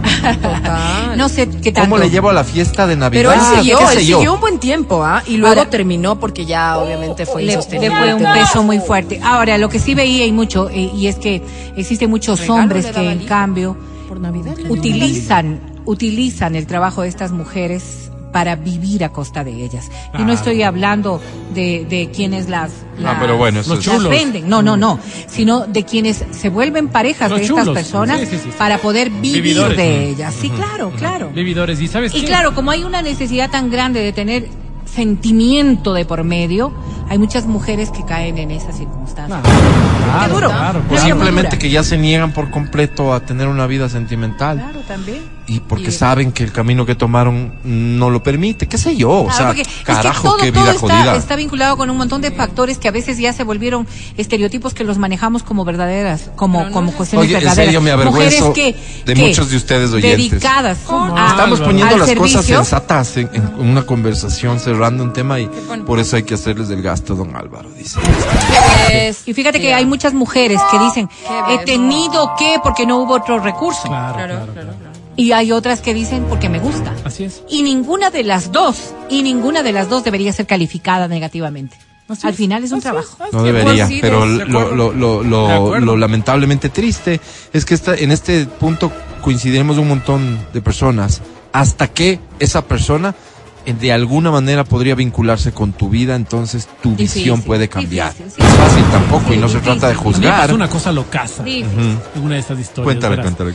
Estaba Ya yo, que estamos en esto. estaba yo yendo. Somos amigos, no tenemos Ah, esas historias. estaba yo. Mira, y, y no es mentira, pero el mensaje, un mensaje que llegó dice, qué raro, ¿no? Siempre es al Mati y al Adri que le pasan estas cosas raras. ¿No serán ellos los protagonistas? panas. Mira, aquí fui el Perdón. protagonista yo. Estaba yendo desde Ambato a Riobamba. Entonces me metí en un bus, cogí un bus y me fui. Y estaba en la fila de atrás. En la fila de atrás habíamos dos gatos y una fila para, un asiento para seis. Habíamos dos gatos. Para acostarte, te fuiste ahí. No, no, estaba ahí tranquilo. Y llegaron unas eh, señoritas prostitutas y se subieron al bus. Entonces se subieron al lado donde yo ¿Cómo sabías estaba, en el asiento de adelante. Porque eran prostitutas, pues porque iban a, a un lugar. Donde se identificaron, bajaron, iban a- claro, claro, iban a se bajaron. No, y dijeron que iban a un lugar de Oh, estos, ya. ¿no? Entonces, estaban ahí. Y se sientan una a un lado mío y otra a otro lado. Entonces la una dice, Oye, mira, saca el teléfono y dice, mira, esta es mi vagina, dicho de la forma más grotesca, esta es mi vagina. Y le pasa el teléfono a la otra y la otra dice, esta no es tu vagina. Dice, sí, es mi vagina. Que el señor diga, señor, ¿sí o no que esta es mi vagina? ¿Qué, cree usted? Y le digo, mira, yo soy pastor evangélico. Le pido por favor que... no- ¿Sí eres? Y, y en esa época Estabas dentro. estaba de... dentro de... Entonces, es, ese momento hubo un corte. Ajá. La una solo se quedó callada y la otra dijo, perdóneme, por favor, la de la, la foto, perdóneme, perdóneme. Y fui hablando con ella. Cuando llegaron al punto donde se bajaban, la chica dice, yo no me quiero bajar. ¿Cómo no te vas a bajar? O sea, no te dejes lavar el cerebro, le dijo la otra, bájate ya. No me voy a bajar. Y se fue a- hasta Rebama. Le cambiaste la vida. No sé si le cambié la vida, pero ese día iba E llorando. Al menos ese día ¿Y no llegó al trabajo. Ese día no llegó al trabajo. Perdió el trabajo. ¿Y sabes qué? Iba llorando. Y ahí pude entender el drama que Y, había detrás y- y de eso. perdóname que me meta, Mati, No, porque no, este es un tema muy serio y muy privado. Solo termino con esto. Una idea, ¿qué le dijiste? Uy, le contaba de mi vida, le contaba de mi vida, de las veces en las que yo también tomé la opción de la fácil. La fácil en muchos aspectos, ¿no? O sea, había mu- mucho juicio de valor de que lo que ella hacía estaba mal, No, de por le- medio. Que la, vaina era, ¿te sientes contenta con lo que haces? Si te sientes contenta, no tengo nada que decir y dale. Sí, pero yo no, no sé hasta qué punto. Y se puso a llorar y se bajó. Yo no te quiero decir, ve, papá, le cambió la vida a una persona, ve, así soy. De... No, no, no, no. Ese día no fue. Que además Tal no vez, sabemos si pasó, ni si hubo cambio, fue para bien o para mal. Posiblemente en Ambato se paró en una licorería, se tomó un trago, volvió y se fue y dijo, ya, lo que me faltaba es valor para enfrentar Para esta cosa". continuar. Ajá. No lo sé, pero fue tenaz porque me contaba de su familia. ¿no? Claro, contaba es duro, es duro. Dos hijos. Un hijo en la- con, con una abuela, otro hijo con una tía. Entonces pude darme cuenta y decir, wow, o sea, vos-. Vos, entras al, al- al prostíbulo y todo es fiesta, todo es a lo bestia. Pero el drama que se vive detrás es brutal. No es por comparar, ¿no? Pero a veces haciendo nuestro trabajo, que nos reímos, la gente piensa que, Que todo el mundo está que feliz. así aquí. somos, ¿no? Somos Y felices. que no tenemos problemas. Así es. El podcast del show de la papaya. Acá estamos, oye, terminamos haciendo una mezcla horrible de cosas, Sí, porque yo estaba hablando feo. de OnlyFans y terminamos hablando de, pros- de prostitución. llevan los pasos Y, y me parece Prostitución y que evangelización. Sí, y nos corresponde decir claramente para alguna persona que no tenga conocimiento de lo que es, que una cosa no tiene nada que ver con la otra. O sea, en principio nada que ver. Que puede tener que ver todo, pero que no necesariamente tiene que ver. Quiero decir con esto que una persona que está en OnlyFans no es, no se convierte en una prostituta. Que una persona que tiene, que tiene un sitio en OnlyFans puede ser prostituta también, puede pasar. Oye, ¿qué es Como una puede prostituta? pasar con un abogado, con una abogada, con un doctor, servicio. Cobras, cobras. lo que sea. Cobras por tener Sexo servidora. sexuales. Sexo servidora. Sexo sexuales. servidora. Si una mujer es contratada, por ejemplo, como pasó con, ¿te acuerdas con Arnold Schwarzenegger ahí en la película esta de, esta que es de detective, no sé para- qué, únicamente para que el tipo le vea, porque el tipo tiene un fetiche que es verle desnuda. Eso es que sexo se- servicio, pues, Y que pero- se masturbe o alguna cosa. Un Sexo servicio. baile Ok, erótico. Porque Entonces- no estamos, estamos confundiendo. Sexo servidora significa que sea con un acto sexual que no, no implica penetración ni nada, sino un acto que tú consideres un acto sexual. Ya, yo considero un acto Baile sexual erótico. masturbarme viendo OnlyFans. Ajá. ¿Eso les convierte en prostitutas? A No. ti, a ti estás haciendo un acto sexual, ella no. Eh, y, y para qué se desnuda? O sea, ¿qué es- lo hace por arte? por O sea, ¿qué, qué pretende que pase luego de No, esto? no, pero es que estás pidiéndonos un juicio de valor ridículo, Matino. No, no, no, lo que, Allá, estoy tú diciendo es, lo que estoy diciendo es claro, hay una línea delgada. ¿Me entiendes? Sí, hay una pero no tenemos delgada. por qué, por estás qué intentar recibiendo dinero- definirla ahora. No, no, no, no, no lo estoy te- intentando tampoco. Porque tú te estás puedes recibiendo dinero. masturbar viendo a una monja. Ay, qué horrible. Eh, no quería decir qué con qué te masturbas. Bueno, si fueron dos veces, Pero no es tres. capaz. O sea, eso te digo, bien el acto que Otra está en vez, la mente de en mi único hace. afán de diferenciar Ella una cosa de plata otra. por enseñar su sexualidad. No está haciendo un acto sexual. Eh, No estás haciendo un acto sexual. Solo ahí te corrijo, ahí te corrijo. No necesariamente por enseñar su sexualidad. Podría haber fotos muy sensuales en donde no haya desnudos. O podría haber total O sea, la desnudez misma, sin la que haya un acto Ya, sexual. la misma, pues, pero solo quiero diferenciar y diferenciar y diferenciar entre OnlyFans y la prostitución. Porque hay muchas personas que podrían decir, "Ah, esa persona tiene OnlyFans, es prostituta. No. Ajá. No, no, tener OnlyFans no te convierte en. Ok, Eso yo- nada más. yo- yo lo Porque digo. quiero contar la historia. Voy a ver. Cuéntale de la historia. modelo. ¿Se acuerdan que era una historia de una modelo que ganaba 50 millones de dólares? todo, dale. Daniel Bregoli se llama la modelo.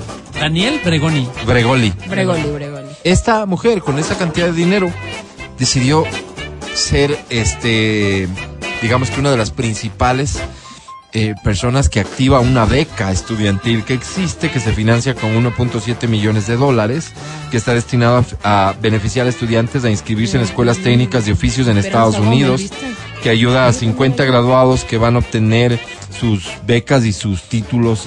O sea, decidió utilizar el dinero de OnlyFans para financiar una beca. ¿Recuerdas, recuerdas lo que en su momento hizo Esperanza Gómez? Claro, ella No, también no, donó. no. ¿Qué Ella hizo? donó también, pues. Claro, para, para becas estudiantiles de claro. colombianos. Sí. Solo de muchachos hizo. de Colombia. Chévere, ¿no? Sí, o sea, sí, fíjate, al final ahí está una mujer con mucha sensibilidad que ha ganado un montón de plata, por 50 millones de dólares, es una locura de plata, eh, y destinando dinero para una causa que muchas personas sin duda valorarán como Ahora, muy bonita y muy positiva. Ahora yo te digo una cosa, todo lo que he dicho en este momento no es porque yo crea o deje de creer. Bien. Es simplemente como para poner, para, para, para, para sembrar la discusión, para, Para poder pensarlo. pues, claro. Para poder pensarlo, decir cuándo es Matarle prostituta, cuándo no. Cuándo pasa esto, cuándo no. O sea, una persona que esté en OnlyFans está bajo estas lógicas y bajo esta semántica Sí. con un pie en un lado y un pie en otro lado. ¿Me entiendes? Bajo esta lógica. Entonces, simplemente es para, o sea, no, independientemente de que yo lo creo o no, yo juicio de valor. Gracias. Mati, por aclararlo, no veo necesario, pero muchas gracias por hacerlo. Vamos adelante, por favor. ¿Cómo no?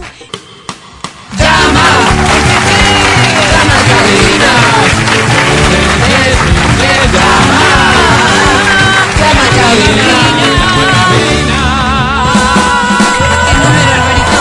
Sí, eh, a ver, toma nota, 25, 23, ¿23? 290. O 25 59 Ajá. 555. Ya tengo, ya tengo. Dos líneas a tu servicio. Gracias, Alvarito. Los premios ya los he mencionado. Resta decir solamente que a esta hora te inicien.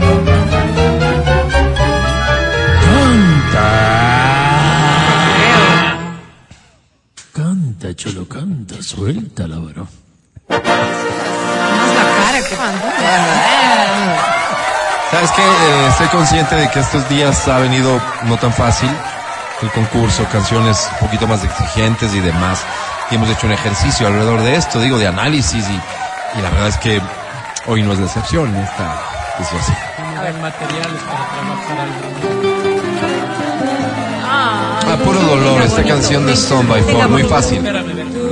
Los premios. No, no.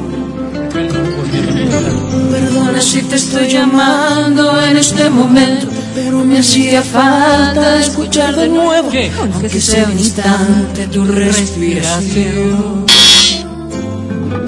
Disculpa, sé que estoy violando nuestro juramento, sé que estás con alguien que no es el momento, pero hay algo urgente que decirte hoy. ¿Qué quieres decir, verdad? A ver, dilo.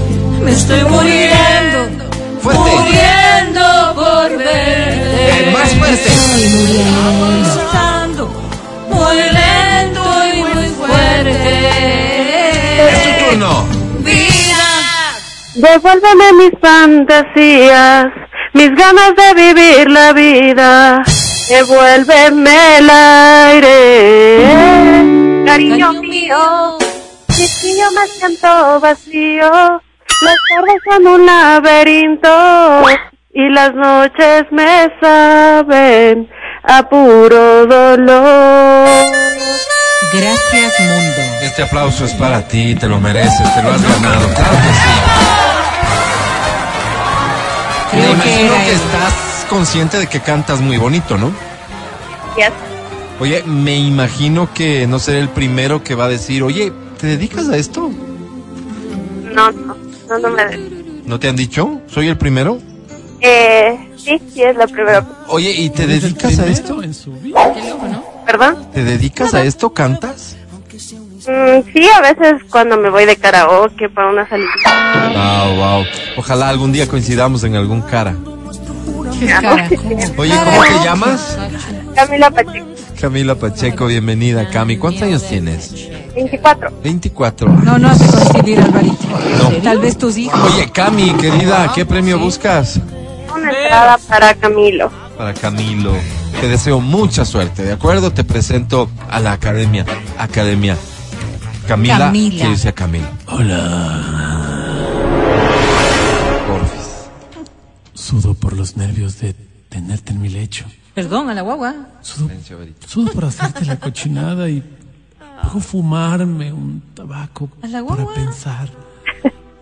Creo, creo que me enamoré. No te creo. Tía, si me está escuchando. ¿Cómo le dices? Tía. no ¿De mi tía? Creo, creo que me enamoré. A la tía. Don't ask me what you know is Qué true. bonito, Camila Pacheco. Don't have to tell Digo, you. ¿Dijo monto? no, digo, a veces me ven la cara de tonto. Estoy acostumbrado a eso, Camila. Estoy qué acostumbrado. Tú eres profesional. A mí no me engañas. Por eso sobre 10 Camila tiene.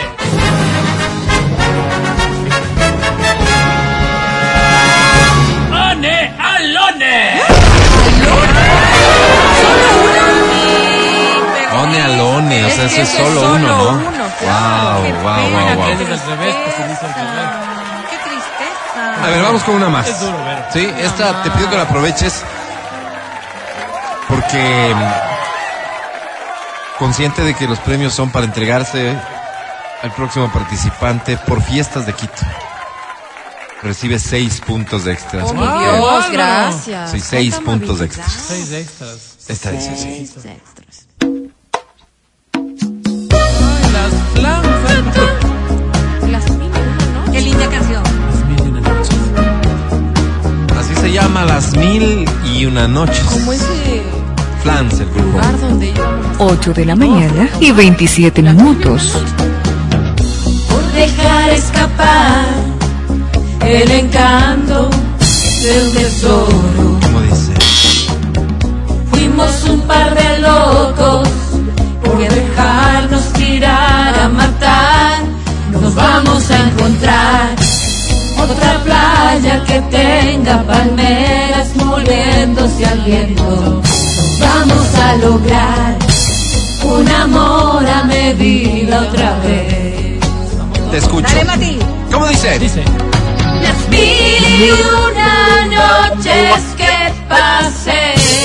Noches, contigo. noches. La luna nos unió y ni tú ni yo supimos volar. Las mil y una noches que pasé contigo. La luna nos ¡Coja, por favor! ¡Se acabó el del calefón! Ah, ayer fue el de la. Ya. Gracias, gracias, Chito.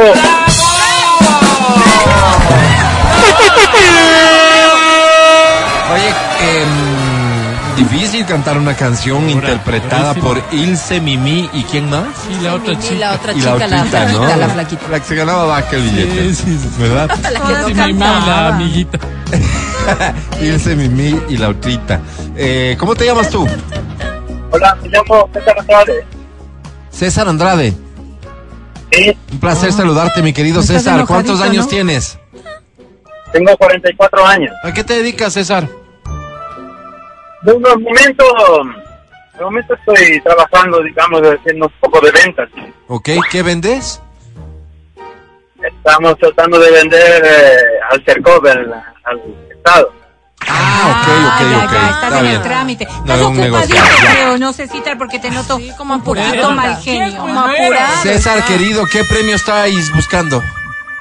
¿Perdón? ¿Qué premio estáis buscando? No, no, no escucho, perdón. A ver, yo ¿Qué- te qué digo más claro. Cecitas. ¿Qué premio ¿Qué quieres? premio buscas? ¿Qué premio? No le grites. Eh, ¿Qué premios hay? Ah, servidito, ¿no? Ya, mi hijo Ay, lindo, sí, mi no. hijo lindo. Mira, César, vamos a hacer lo siguiente. Vamos a tomar tu participación como un obsequio para nuestra audiencia, porque evidentemente no lo hiciste por el vil interés de un premio, si ni siquiera Claro, sabías sí, qué no, premios no, hay. bien. A ti no, lo no. que te gusta es compartir noble. tu ¿Quiénes talento. ¿Somos? ¿Dónde estás con una audiencia que está ávida por descubrir Lindo, nuevas estrellas de la música Lindo, lindo, le latinoamericana. mandó saludos al señor Valdeón. Pues, Sí, anda perdido. César, querido, te mandamos un abrazo. Gracias, gracias, Gracias. gracias. Otra, Bien, otra, otra. ¿otra qué? Otra, Otra canción. Otra participación. Con todo gusto, porque tengo una canción que la Solo traje. saben los premios, gracias. Es mía, pero la comparto con ustedes. Gracias. Por cierto, ya me llegó mi año en Spotify. A ustedes también probablemente ya les llegó. Esta es la número dos de mi año en A Spotify, ver, dice. a ver, a ver. Esta es la dos. Eso es. Ese hombre que tú ves ahí, Oh, mi Dios. Rocío Jurado, sí, es que me la dedicaron. ¡Uy, no! Ese hombre que tú ves ahí, que parece tan galante, tan atento y arrogante, lo conozco como a mí.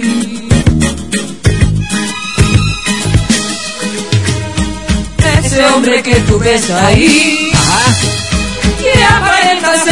divino, tan afable y efusivo. Sí. Solo sabe hacer sufrir. Qué pena que no ¿Quién, yo? Es un gran necio, un estúpido engreído, Egoísta y caprichoso. egoísta y caprichoso, un payaso vanidoso, inconsciente y presumido. Es un gran necio, un estúpido engreído, egoísta y caprichoso. ¿No hay una parte que dice falso, enano, Claro, rencoroso? Un payaso vanidoso. Un payaso vanidoso, falso enano rencoroso, que no tiene corazón. Dame un aplauso, por favor. A ver, ¿a quién más le han dedicado esta canción? Levanten la mano. ¿A quién, ¿A quién le han escrito una canción? ¿Mm? Pocos somos los afortunados. ¿Cómo te llamas? Hola, soy Erika Padilla, Erika Padilla, bienvenida, mi querida Erika. ¿Cuántos años tienes, Erika? 23 años. 23 años, muy jovencita, Erika. Parecerías tener más por esa voz.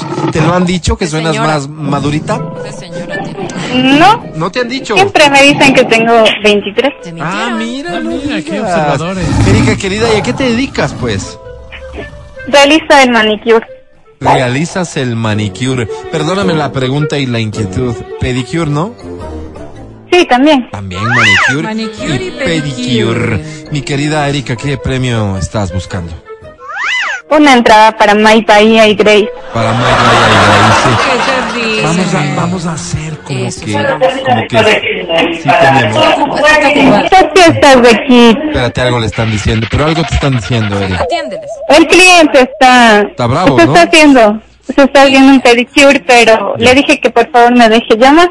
Claro. Dile que se espere un ratito, pues está Qué nivel, oye. Oye, Erika, eh, eh, me escriben aquí, yo solo transmito la inquietud. Ah. ¿Depilaciones no hacen? De- sí, es un spa. Es una Ay, spa. Ah, mira. Por, por Esta pregunta no digamos, entiendo. Esta pregunta no entiendo. ¿qué Dice? ¿el postre? ¿Depilan el postre? ¿Cuál postre? ¿Cuál pues? No sé, dice. Tal vez escribieron mal Alvarito ¿Qué les la digo? No, palabra. no. Tal vez quisieron decir Sí, también eso. Ok, está Pero bien. yo no. Erika, querida, me decías que quieres un boleto para Mike Bahía y Grace. Así dijo. Si puedes, por favor. Es que, es que yo dije cuando arrancaba el concurso que estos ya no tenemos porque se acabaron, el concierto es hoy.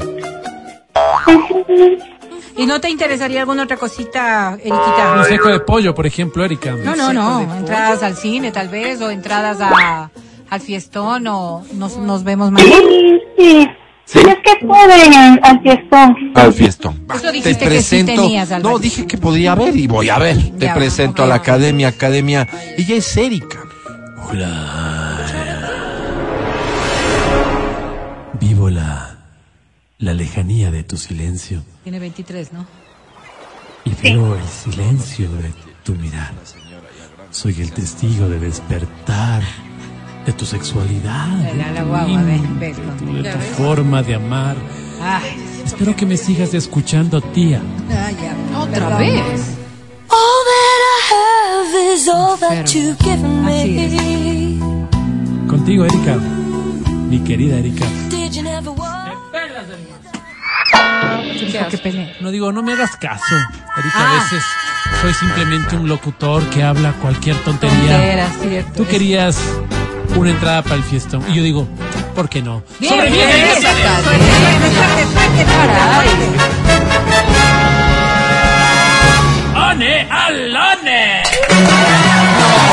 Solo una, Erika, perdiste. Qué mal corazón, Oigan, Álvaro, qué mal corazón. Estoy sumando los premios entregados esta semana y no, no, de un número bajísimo. No. Mañana vamos a tener que tener un día muy regalón porque hoy se nos acabó el tiempo. Pues que no venga la Así Corte, es, volvemos. Aquí A ver, trabaja, resolvamos esto con calma. Escucha el show de la papaya cuando quieras y donde quieras. Busca XFM Ecuador en Spotify. Síguenos y habilita las notificaciones. Vuelve a escuchar este programa en todas partes. En Spotify, XFM Ecuador. Si te prohíbe salir con tus amigos y te aleja de ellos, es maltrato. Es maltrato. Si no te deja tomar cerveza el fin de semana para relajarte, es maltrato. Si revisa tu celular sin tu consentimiento, es maltrato. Cuando vamos a comer, ella nunca pide postre que porque está a dieta.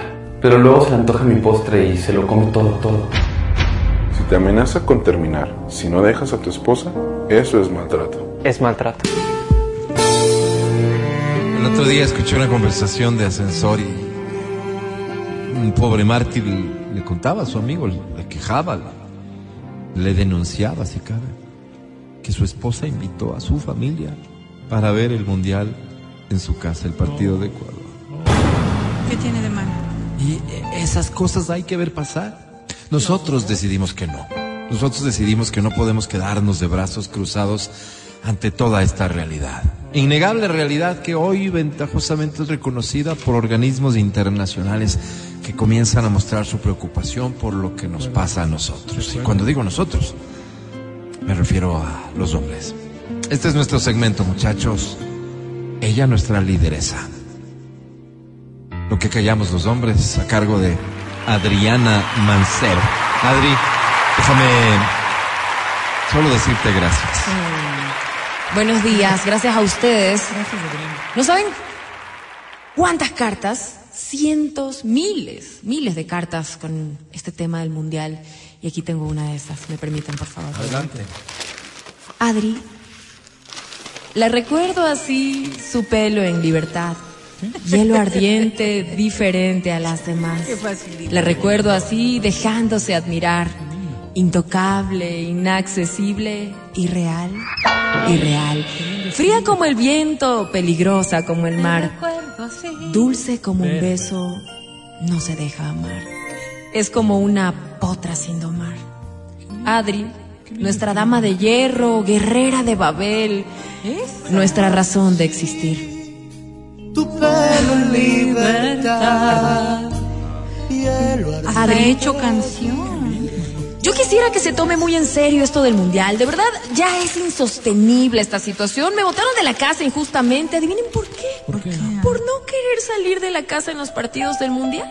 Pero yo digo, Adri, ¿quién en su sano juicio hace esta canallada? Un baby shower cuando juega Ecuador. Y ustedes dirán, ok, baby shower, pero ¿por qué un hombre debería estar en esos eventos que solo son de mujeres? Pues fíjense que ahora dice que la nueva moda es hacerlos mixtos. No. Oiga, ¿yo qué tengo que ver que una fulana se embarace y que se ponga a inventar tonteras? De Adri, acuerdo, de acuerdo. por favor, ponga una ordenanza urgente que se eliminen esas ridiculeces. Yo no creo que pase nada si se esperaba unos días más para organizar su adefesio y peor si se escucha grosero, pero, pero Adri, de verdad, yo no tengo nada que ver ahí. Ya si nace la criatura en pleno mundial, bendito sea el Señor. Bendito Pero sea. sacrificar mi mundial por una señora que decidió embarazarse, quién sabe, pensándolo ya. Cuando le dio la gana, Adri, yo también puedo decidir. No me dio la gana de ir. Bien.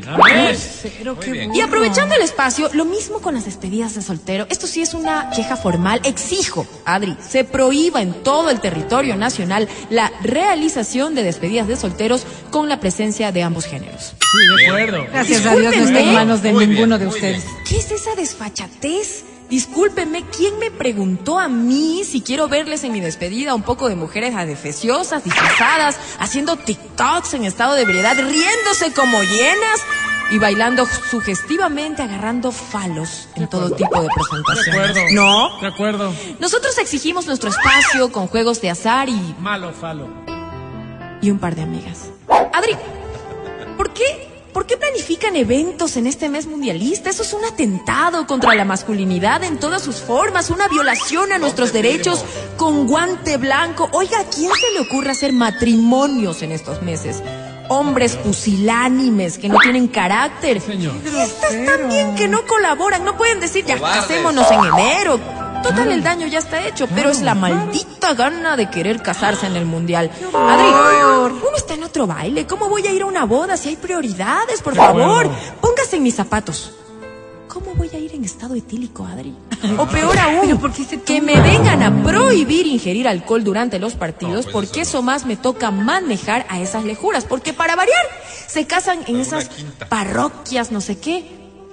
Hechos los finos. Antes, banquetes Gloria, recepciones Houston, Así es. recepciones Carol Jocelyn. Así es. Pero ahora no, Adri, me prohíban beber en mi cita mundialista. Es imperdonable. ¿Para qué? Para ir a ver un par de tontos arruinarse Ay, la qué vida. grosero.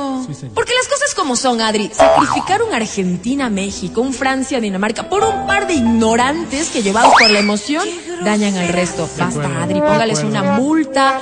Aquel que realice eventos en el mes del Mundial, así como hicieron en pandemia, presos.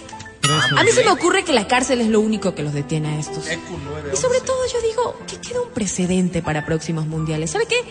No le he contado. Lo peor resulta que esta señora que dice ser mi esposa, esa que me ¿Cómo juró dice? hipócritamente amor eterno en una iglesia y frente a Dios, osó en amenazarme.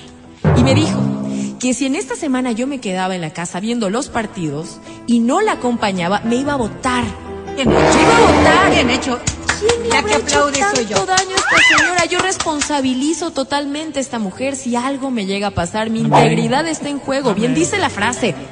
Es fácil esquivar la lanza, mas no el puñal oculto. ¡Qué decepción, Sí, Adri! ¡Qué decepción! Estuve durmiendo con el enemigo todos estos años sin saberlo. Y es que un enemigo hábil ataca donde más seguro cree estar. Y qué lástima, porque ya me di cuenta y no voy a exponer mi integridad. ¿Qué clase de mujer le cortaría el internet a su esposo? ¿Le escondería el control remoto en pleno partido de Portugal-Uruguay? Adri, me bajó los breakers. Por no ir a comer cuando la señora quiso. Imagínese ese cuadro desgarrador. Yo sentadita en la cama sin saber qué hacer. Un silencio ensordecedor. Pero, pero no en mi cuerpo, sino en mi alma.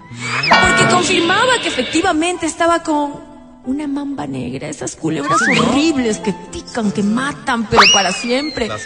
Mi dignidad no tiene precio, Adri. Agarré una mochila con un par de cosas y me fui a deambular a un centro comercial y a terminar de ver el partido. ¿Sí? Como si no tuviera casa. Y justo desde aquí le estoy escribiendo. Adri, necesito que urgentemente abra una casa hogar para que acoja a todos los varones que tenemos un rumbo incierto, un lugar donde podamos ver los partidos cómodos, donde se nos proporcione bebida, comida, donde podamos pernoctar y sentir esta tranquilidad. Ese abrigo en el alma que tanto nos hace falta, un lugar donde podamos permanecer sin sentir culpa, donde todos formemos una logia, ¿qué digo? Una hermandad, donde no sea más el que más tiene, sino que todos seamos dedos de una misma mano. Porque Adri, no puede ser posible que además de todo lo que uno pierde, deba perder la dignidad. Volviendo a vivir en la casa de la mamá, Así es. ¿Cómo estas saben que tienen el sartén por el mango y saben perfectamente lo que hacen? Adri, en esas peleas donde uno termina durmiendo en la sala de forma indigna. En cambio, con nuestro centro se me ocurre que a la primera pelea donde quiera venirme a humillar, yo agarro mis cosas sin problema y me largo con la confianza de que voy a tener a este hogar con manos solidarias y amorosas esperándome. Adri, por favor. ¿Qué le parece, digo yo, si por ahora nos organizamos y en el Colegio Fiscomisional Mixto Licenciado Álvaro Rosero León, que es una institución comprometida con los desvalidos y los menos afortunados, ¿qué le parece si adaptamos unas aulas para que sean como nuestro albergue temporal? Y así pasar tranquilos hasta que usted ya construya el centro. Adri, atienda mi pedido, por favor, y que Dios me la bendiga. Y gracias, porque más sin en cambio en base a lo que viene siendo no fuera por el bono para estos separados que recientemente aprobó, no tendría con qué pasar esta semana. Por cierto, y solo como paréntesis, acaba de confirmarse la eliminación del subsidio al diésel para las grandes camaroneras, ese dinero tiene que venir al fondo. ¿Por qué va a venir al fondo? Alimentar al fondo. ¿Por qué va a venir al fondo? Es La Adri es la que se está haciendo cargo. Exigimos- Que ella se haga cargo de mantener a tanto vago sin vergüenza. Presidente. Per- perdón, pero ¿me permites? Voy a Con tu dinero, con tu dinero, con tu dinero. esta carta. Adelante, Ahora sí estoy de acuerdo con Perdón, eso. pero es que que esto es saquen de la casa tanto Esto es vago. un manifiesto. ¿no? ¿Qué? Es un manifiesto, no es una carta, es un manifiesto a que se haga algo al respecto. Varón, yo no podré tener tu órgano sexual masculino, pero tus penas son las mías. Señor. Yo no podré tener el nivel de testosterona como tú, pero tus humillaciones son las mías. Señor. Yo no tendré pelo en el pecho como tú, pero entiendo tus preocupaciones. Sí, tienes un poco. El centro ya es un hecho. Vamos a desocupar, sí, el edificio de la UNASUR y vamos a amoblar un espacio para todos ustedes. No te corresponde. si ¿Qué no necesitas? ¿Qué necesitas? Solo adquirir tu tarjeta de afiliación a mi programa que cuesta un dolarito. Que se te puede caer al subir y bajar del bus. Se te incluye un audiolibro de empoderamiento masculino, un kit mundialista, nuestro famoso seguro con cobertura completa en caso de infidelidad, del cual hemos siempre hablado. Pero eso no es todo. Por Black Weekend estamos dando completamente gratis una membresía ilimitada, ¿sí? En tu centro de tolerancia favorito. ¡Bravo! Las flores del califa por todo el mes de diciembre. Bravísimo. Muy bien. Me encanta poder Gracias, ayudarlos. Dios los bendiga. Con tu plata. Dios los bendiga. No. Dios los bendiga. A ti. Vamos a votar sí en la Descendientes. consulta. Que bajen el gracias número de Dios. asambleístas y ese dinero a dónde? Eso no Al tiene fondo. nada que ver. Dios bendito, no está calificada. Vago, sin Dios vergüenza. te bendiga. Y recuerda que te amo. Y aquí. Con la plata tienes. del ladri. No estás sola. Escríbeme. Gracias, Adri. Estás a un clic de tener libertad. Un aplauso, por favor. Un agradecimiento. Son lágrimas que sean lágrimas. Lágrimas de felicidad, de alegría, de esperanza. Por fin, por fin, tenemos Me contengo. a quien nos defienda. Por fin tenemos a quien se duela de nosotros. Ella es Adri Mancero. Este fue su segmento Lo que callan los hombres. Hasta la próxima, Adri. Gracias. Dios te bendiga. El podcast del show de la papaya. Con Matías, Verónica, Adriana y Álvaro.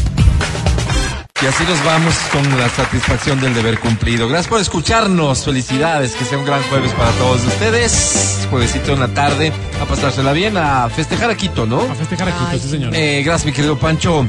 Gracias, Vale. Gracias a Feli en Democracia TV. Matías Dávila, hasta mañana. Gracias. Amigo, muchísimas gracias. Te agradezco mucho. Nos vemos el día de mañana. Un abrazo fuerte. Adri Mancero, que estés muy bien. Hasta mañana. Chao, chicos. Los quiero mucho. Verónica Rosero, que estés muy bien. Hasta mañana. Hasta la jornada de mañana en que vuelve la papaya. Feliz tarde, coman rico. Yo solo soy Álvaro Rosero, el más humilde de sus servidores. Hasta mañana. Chao, bye. Bye.